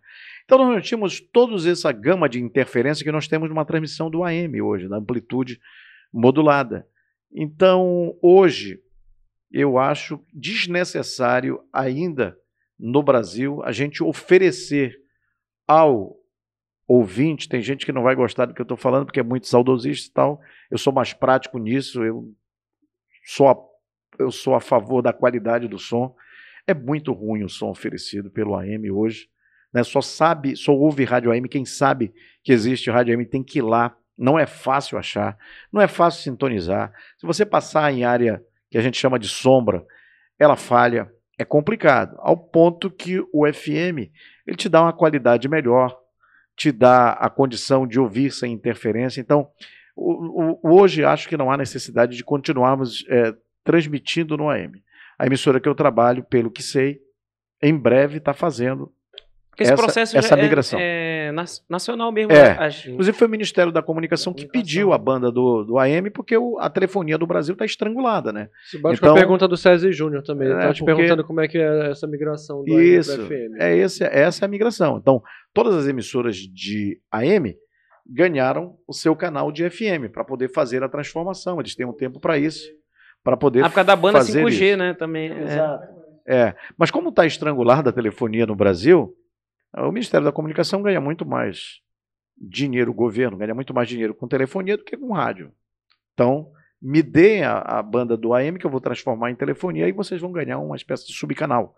Canal, na verdade é um canal, lá no espectro que vai de 88 a 108, como a gente sabe. Então, eu acho que todo mundo tem que ir para lá, mas o que eu vou falar aqui vou, também vão me chamar de maluco, o que eu vejo é que em breve também nós já vamos ter que desligar as emissoras de frequência modulada. Eu acho que em breve nós não vamos ter mais transmissor rádio de, de, de radiofrequência de RF. A Dinamarca, por exemplo, Isso já é tudo web. é, a Dinamarca hoje já usa, está tá, tá desinstalando tudo é, do, do, do- FM de frequência modula- modulada, estão usando essa frequência para outro tipo de coisa, comunicação de avião, uma série de coisas menos para transmitir rádio, e que é muito mais barato para o radiodifusor. Você imagina que hoje o AM. custa um transmissor? Eu, é, é, outro dia eu falei pro cara, o cara, eu disse, vocês sabem que por que que não. Vocês já viram rádio AM pirata? Já viram? Não, não tem, né? Nem vai ter, pô. Como é que eu posso É manter verdade. uma transmissão daquele jeito sendo né? pirata, né? É. Uma antena de 100 metros com um terreno também de 100 metros quadrados, só na compra do terreno ali não justifica. Já era. Né? Então não dá. Então o radiodifusor vai ver lá na frente, porque as facilidades para transmitir pelo web serão maiores, ela vai ficar com um tempo imediato, né? assim tem sido em alguns países, eles estão trabalhando nisso para aproximar. Então, tecnicamente, é que vai dizer exatamente essa nossa evolução e revolução. Eu, sinceramente, se puder ouvir um som melhor, eu vi um, vou ouvir um som melhor. Por que, que eu vou ouvir no AM se eu posso ouvir no FM? Ou eu posso ouvir na web? Né? Então, é, é essa a mudança. Essa é a mudança técnica. Eu acho que a mudança de conteúdo também precisa ser olhada, porque música é commodity, né? Hoje você tem música, a música que você quiser aqui. Eu não preciso ficar esperando, ouvindo, ouvindo uma rádio. Ah, peraí, que daqui a pouco vai tocar o, José, o jovem Dionísio Acorda Pedrinho. Vou ficar aqui. Eu vou ficar duas, três horas para ouvir essa música. Eu posso ter essa música aqui, imediatamente. Vocês lembram que antigamente fazia-se um churrasco no quintal da casa? Eram- eles diziam assim: bota aí na Rádio Talk, vai começar um programa de pagode agora. Então a gente vai ficar comendo churrasco e ouvindo pagode, porque essa rádio vai de meio-dia até cinco da tarde só no pagode. Pô, beleza. E ficava naquela emissora, mandava abraço. Olha, estamos ouvindo pagode. Aqui o cara sorteava caixa de cerveja. Era uma festa. O que, é que eu faço para ouvir pagode hoje? Todo mundo tem instalado hoje, já vem no aparelho, você só precisa aderir. E por um valor pequeno você tem as músicas, eh, programa lá a tua E se rádio. você não quiser ouvir E propaganda, até né? Se gratuito, ouvir né? Vamos propaganda, lá. É, é. Tem gratuito se for Pois é. propaganda. né? Ah, não, não quero ouvir propaganda, deixa eu pagar esses 15 É. reais aqui, aí vai lá e paga. Então, na minha opinião, ao meu ver, por que é que eu vou dar para quem está comigo no rádio música se ele pode ter a qualquer momento? Então, o que eu acho que o rádio caminha é o rádio do conteúdo, é isso que a gente está fazendo. aqui. Interatividade. É, é isso aqui, a gente precisa botar conteúdo naquele canal. Porque se eu botar música, eu não sei o que, que eu vou que fazer com a TV só com a acontece música. do mesmo jeito também? Sim. Porque olha, eu vejo que, que por exemplo, as transmissões da, da cultura elas bombam na internet. Mas peraí, você está falando das transmissões esportivas. Sim, pois é. Né? Tô te perguntando se de repente isso é um caminho pra TV também. É, porque agora você pode ir para qualquer lugar, até para o banheiro, vendo a transmissão da TV, porque ela está na web. Mas ela fica no espaço físico, se você quiser, ali na telona da, da, da, da sua casa. Né? Então, ou você está vendo no tablet ou no outro dispositivo. Isso vem ajudar, porque futebol é uma das poucas coisas que você vai ver pela televisão e quer ver com uma imagem clara. Às vezes, no, no, no pequenininho aqui, dá, dá muita agonia. Eu posso ver a nossa entrevista daqui a pouco só aqui. Pode. Né? Porque eu não preciso olhar tanto o movimento da nossa cara, eu preciso ouvir o que está sendo falado. Né? Mas no futebol, o cara diz, pênalti, mas eu não tenho certeza. Lá vem cartão. O cara, pô, cadê? Eu não estou vendo, aí mas está muito pequena. Então ele leva para o outro dispositivo que é o da casa dele, o grandão, né? Ele ainda consegue ver. Mas eu, tem muita audiência no, no, no, na internet justamente por isso, por causa da mobilidade. Eu não posso pegar a minha televisão, botar debaixo do braço e sair por aí vendo, né? Então tem muito isso. E gente que está em outro lugar trabalhando, no, é, os paraenses espalhados pelo mundo acompanhando. É por isso que a gente também. É, a gente chega num repar, é, fecha com 350 mil visualizações. Sim. É muita gente. É muita gente. É muita gente. É a força. Claro que o mundo todo está assistindo a TV ali. Cultura eh, colabora porque ela tem procurado fazer o, o melhor para levar o melhor da imagem, para que o torcedor termine uma partida sem ter dúvida do que, do que aquilo que aconteceu. Mas sem dúvida que as duas forças, Gêmea e Paysandu, falam mais alto, sem dúvida. Produto ajuda muito. E é um ponto interessante, só um adendo, aí, que é, inclusive, já foi uma pessoa, um seguidor, e parou um dia desse e falou justamente sobre isso, assim, que ele, ele acompanha pelo Nostalgia Belém, não é pela imagem, sabe o que ele faz? Ele É. põe o... Porque a gente tá nas plataformas Spotify também. Então a pessoa coloca o áudio. Ele pode ouvir, só ouvir. É. Não tá vendo a nossa cara. É, E ele- o que, que ele faz? Isso Ele é viaja, ele, ele faz umas viagens longas, ele fica acompanhando. Tipo, ele, ele falou que ele viu do Mauro. Ele ouviu, né? Do Mauro Kleber, do Jorge Proença, é, do Pinduca, enfim, ele falou e citou algumas pessoas. Então é mais. Entra muito no que você está dizendo. É, a gente acaba entrando na situação da, do consumo, né? Desses tipos de produtos diferenciados. é. Você imagina hoje, vamos parar para pensar. Hoje, são exatamente. Já, tá, já estamos caminhando para o final. 5 minutos para as 10 horas da noite. Tem uma galera que está assistindo na, na TV da sua casa, na sua sala, tá comendo uma pipoca, tá tomando alguma coisa, e tá assistindo o Papo Nostalgia. Não tá assistindo a novela da Globo? Não, tá Não, assistindo- não. Tá entendendo? Mudou o jogo. Mudou o jogo, Mudou é o muito jogo. louco isso. Eu posso fazer o seguinte: é, eu estou batendo papo com vocês aqui, eu posso abrir o meu agora. E em vez de ficar assistindo isso aí, vocês podem até pensar que eu vou estar assistindo, eu posso estar assistindo Flamengo e Atlético Paranaense. É. Aqui, na palma da minha mão. É. O meu filho de 11 anos de idade chegou comigo e disse assim: Onde é que eu te acompanho? Porque se eu digo lá na escola que eu, eu te conheço, sou teu filho, pessoal, alguém vai te conhecer. Mas eu não te vejo, porque ele não liga a rádio. Tu não tá no YouTube, tu não tá em tal lugar, eh, tu não tá no TikTok. Cadê? Onde é que eu te vejo? Porque essa geração já nasceu sem essa, eh, já nasceu com isso na mão. Então é para cá que a gente tem que vir. Na é verdade, a gente tem que estar aqui. E ele não segue E o padrão é- da TV. O padrão da Não. TV é aquela história, tal hora. assista Exatamente. isso. Então, isso disso. aqui é on demand, né? Então, a hora que eu quiser, eu vou lá e olho o produto. E outra coisa, que eu também acho que vai sumir. Eu sou bom de vaticinar essas coisas. Vai sumir o termo rádio. Você Porque nós vamos ter o player digital. Play digital. É o que nós vamos ter. É, essa migração acho que vai passar por isso, porque o, o rádio vem de radiodifusão e a gente não vai ter mais radiodifusão. A gente vai ter transmissão em web, em streaming, que não vai usar onda de rádio. Não vai usar isso. Então a gente vai ter que arranjar uma outra coisa. Claro que isso não vai acabar. A comunicação vai continuar, isso tudo vai continuar, as pessoas vão nos acessar, mas o, muda a dispo- forma, né? mas o dispositivo, o aparelho de rádio, isso vai virar souvenir. É. Vai virar souvenir. Da mesma forma, vamos pensar aqui. Olha aqui. Temos um videocassete. Temos a- essa TV. Pronto, não virou tá um souvenir? Parte da história tá aqui. Não, Tá aqui um pera- souvenir. Olha a peraí. máquina de escrever aqui É, em cima. tá aqui, ó. E é uma, olha, um videocassete. É. Que era um artigo de luxo. Tá aqui, virou um souvenir. O- Ali em cima. Enfim. Como, como seria o Hélio Gueiros dizendo isso? Ah, o Hélio Gueiro É, pra, fechar com chave de ouro, né? Porque ele já vai. pro- É, exato. é a única imitação que eu Me consigo fazer. falaram aqui, me contaram. Não, eu vou querer, eu vou querer o. Que tu imita, né? O como é o nome do, do outro locutor? Que faleceu, que a gente fala ainda agora. Quem? Ah, que a gente falou ainda agora? É. Falou no, no, no- no Sandro Vale? Sandro Vale. Sandro Ah. Vale. Sandro Vale dizia, nós ouvimos Trio Melodia, aquele estilo dele, né? No meu rancho falta você. Eu fazia isso pra ele. Ele morria de rir. Eu adorava o Sandro Vale, uma pessoa muito, poxa, infelizmente não deu tempo dele vir Demais. aqui, né? Não deu tempo. Verdade. Mas Algumas era eu tava pessoas- atrás pra Era, convidar. era, um- era, um, É, era um locutor, pessoas. daquele locutor tradicional, mas um, um cara formidável, educadíssimo, um cara que, poxa, sensacional. Tenho muita É. saudade dele. Tem que mandar uma- um abraço pro Paulo Brasil, que ele tá ligado aqui Opa, também. alô Paulo Brasil. Eu sou fã do Paulo Brasil, é embora, fã ele não, Paulo ac- Brasil, embora ele não acredite. Toda vez que eu digo isso pra ele, ele ri na minha cara.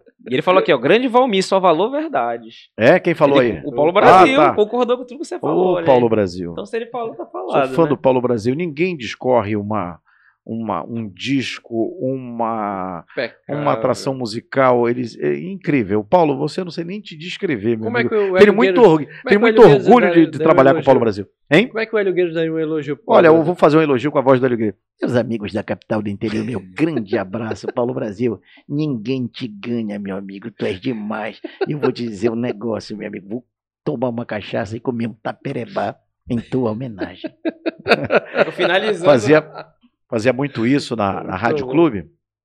Vou, vou contar essa história que já Vai vai lá, fechar, né? Vai lá, vai. Vamos fechar o boteco aqui. Finaliza a bagaça. É, da Daqui rádio... a gente abre um Bramix.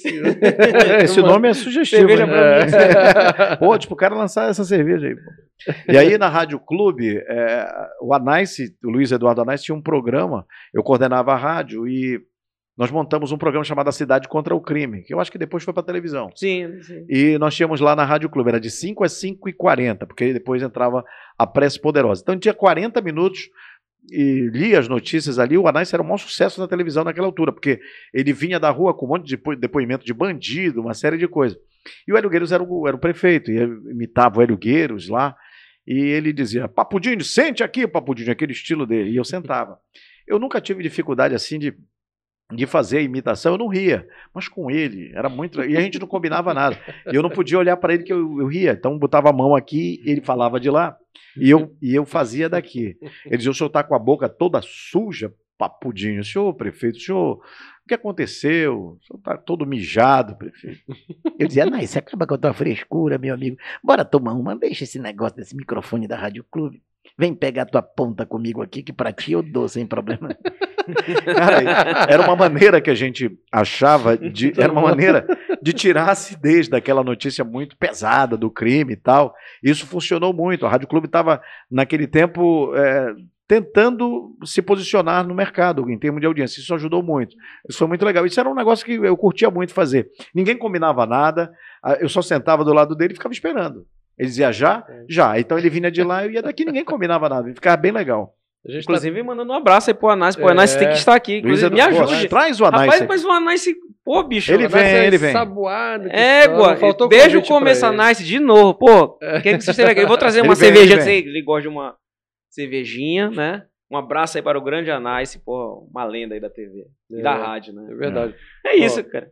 Tem, tem pra finalizar aí? Deixa eu ver. Tem uma galera que tá mandando mensagem É. aqui, rapaz. Tá... O Wellington Franjinha tá falando aqui, eu como já tenho rádio web, até os próprios locutores já têm seu programa para vender para as outras emissoras. Tipo, o locutor já não quer ser funcionário de rádio. Ele prefere vender seu programa para outras emissoras. É a opinião do É. Wellington Franjinha. É, tá- tudo isso vai mudar, né? É, é tipo assim, eu sou, é, nós, a minha geração é de uma época que você é contratado, vai lá, dá o recado, negocia com o, o, o radiodifusor, acerta um salário e vai lá e trabalha. Daqui a pouco essa relação acredito que não vai mais acontecer. No máximo uma pessoa jurídica, porque não vai ter. Ah, monta o time para trabalhar. Vê como é que tu queres ganhar o teu dinheiro, eu te dou esse espaço. É assim que deve funcionar daqui para frente. E muita gente abrindo seus próprios canais, monetizando para ele mesmo e fazendo a onda dele. Vai ficar quem tiver roupa no computador. Por isso que eu digo, quem tiver conteúdo, né? Hora do Jabá. Como é que encontra, né? O Como é que te encontra? Valmir são- Rodrigues. Você tem Ah, Hora do paralelo, Jabá? é, É, né? o que que você faz nas rádios, pra quem não sabe. Não é o o nosso, o nosso já horário. foi feito aqui, agora é, o teu. Eu É tô, o fazendo, teu. eu tô fazendo já o jabá aqui. Eu tô aqui contigo, tô trabalhando, tô resolvendo outro negócio aqui. Até uma hora dessa não me deixam em paz. Ó, olha na câmera aqui. Eu tô na, eu tô na Rádio Clube todos nessa os aqui. dias, de 9 às 11 da manhã. O programa é o Repórter 690, 690 é da frequência da Rádio Clube. Mas nós estamos em todas as plataformas, você pode acompanhar em qualquer lugar do mundo pelo Rádio Net, escolha o melhor aplicativo para acompanhar. É um programa de variedade, tem esporte, música, polícia, curiosidades, tem fofoca, enfim, é uma- um programa que eu acho que é um programa leve. Bem interessante e informativo. Ele é bem misto. Então, esse é o programa Repórter 690. Às quartas e quintas eu apresento o programa Cartaz Esportivo na Rádio Clube, de 6 às 7, que é a nossa resenha lá. Esse programa é de 1939. Isso que eu ia falar, é um dos programas mais antigos e. Né? Tem 83 esse ano. Ininterrupto? Ininterrupto. Ininterrupto. É tradicional. Que assim, né? era cartaz esportivo e a turma do bate-papo. Quando o Guilherme Guerreiro chegou, ele desmembrou, ele tirou só a turma do bate-papo, passou para segunda-feira à noite. Então, o cartaz esportivo é só o cartaz esportivo, mas ele é cartaz esportivo e a turma do bate-papo quando começou. Mas ele está aí desde 1939. E eu estou lá na editoria de esporte da TV Cultura, no esporte da rádio e da TV, e nos eventos esportivos e alguns eventos culturais. Por exemplo, o Festival da- da- de- da- das Tribos de Juruti, eu transmiti, Olha, narrei, né? legal. E em setembro vou narrar o Sairé também, fora os jogos do Parazão e tal. Pra te encontrar nas redes sociais. Pode?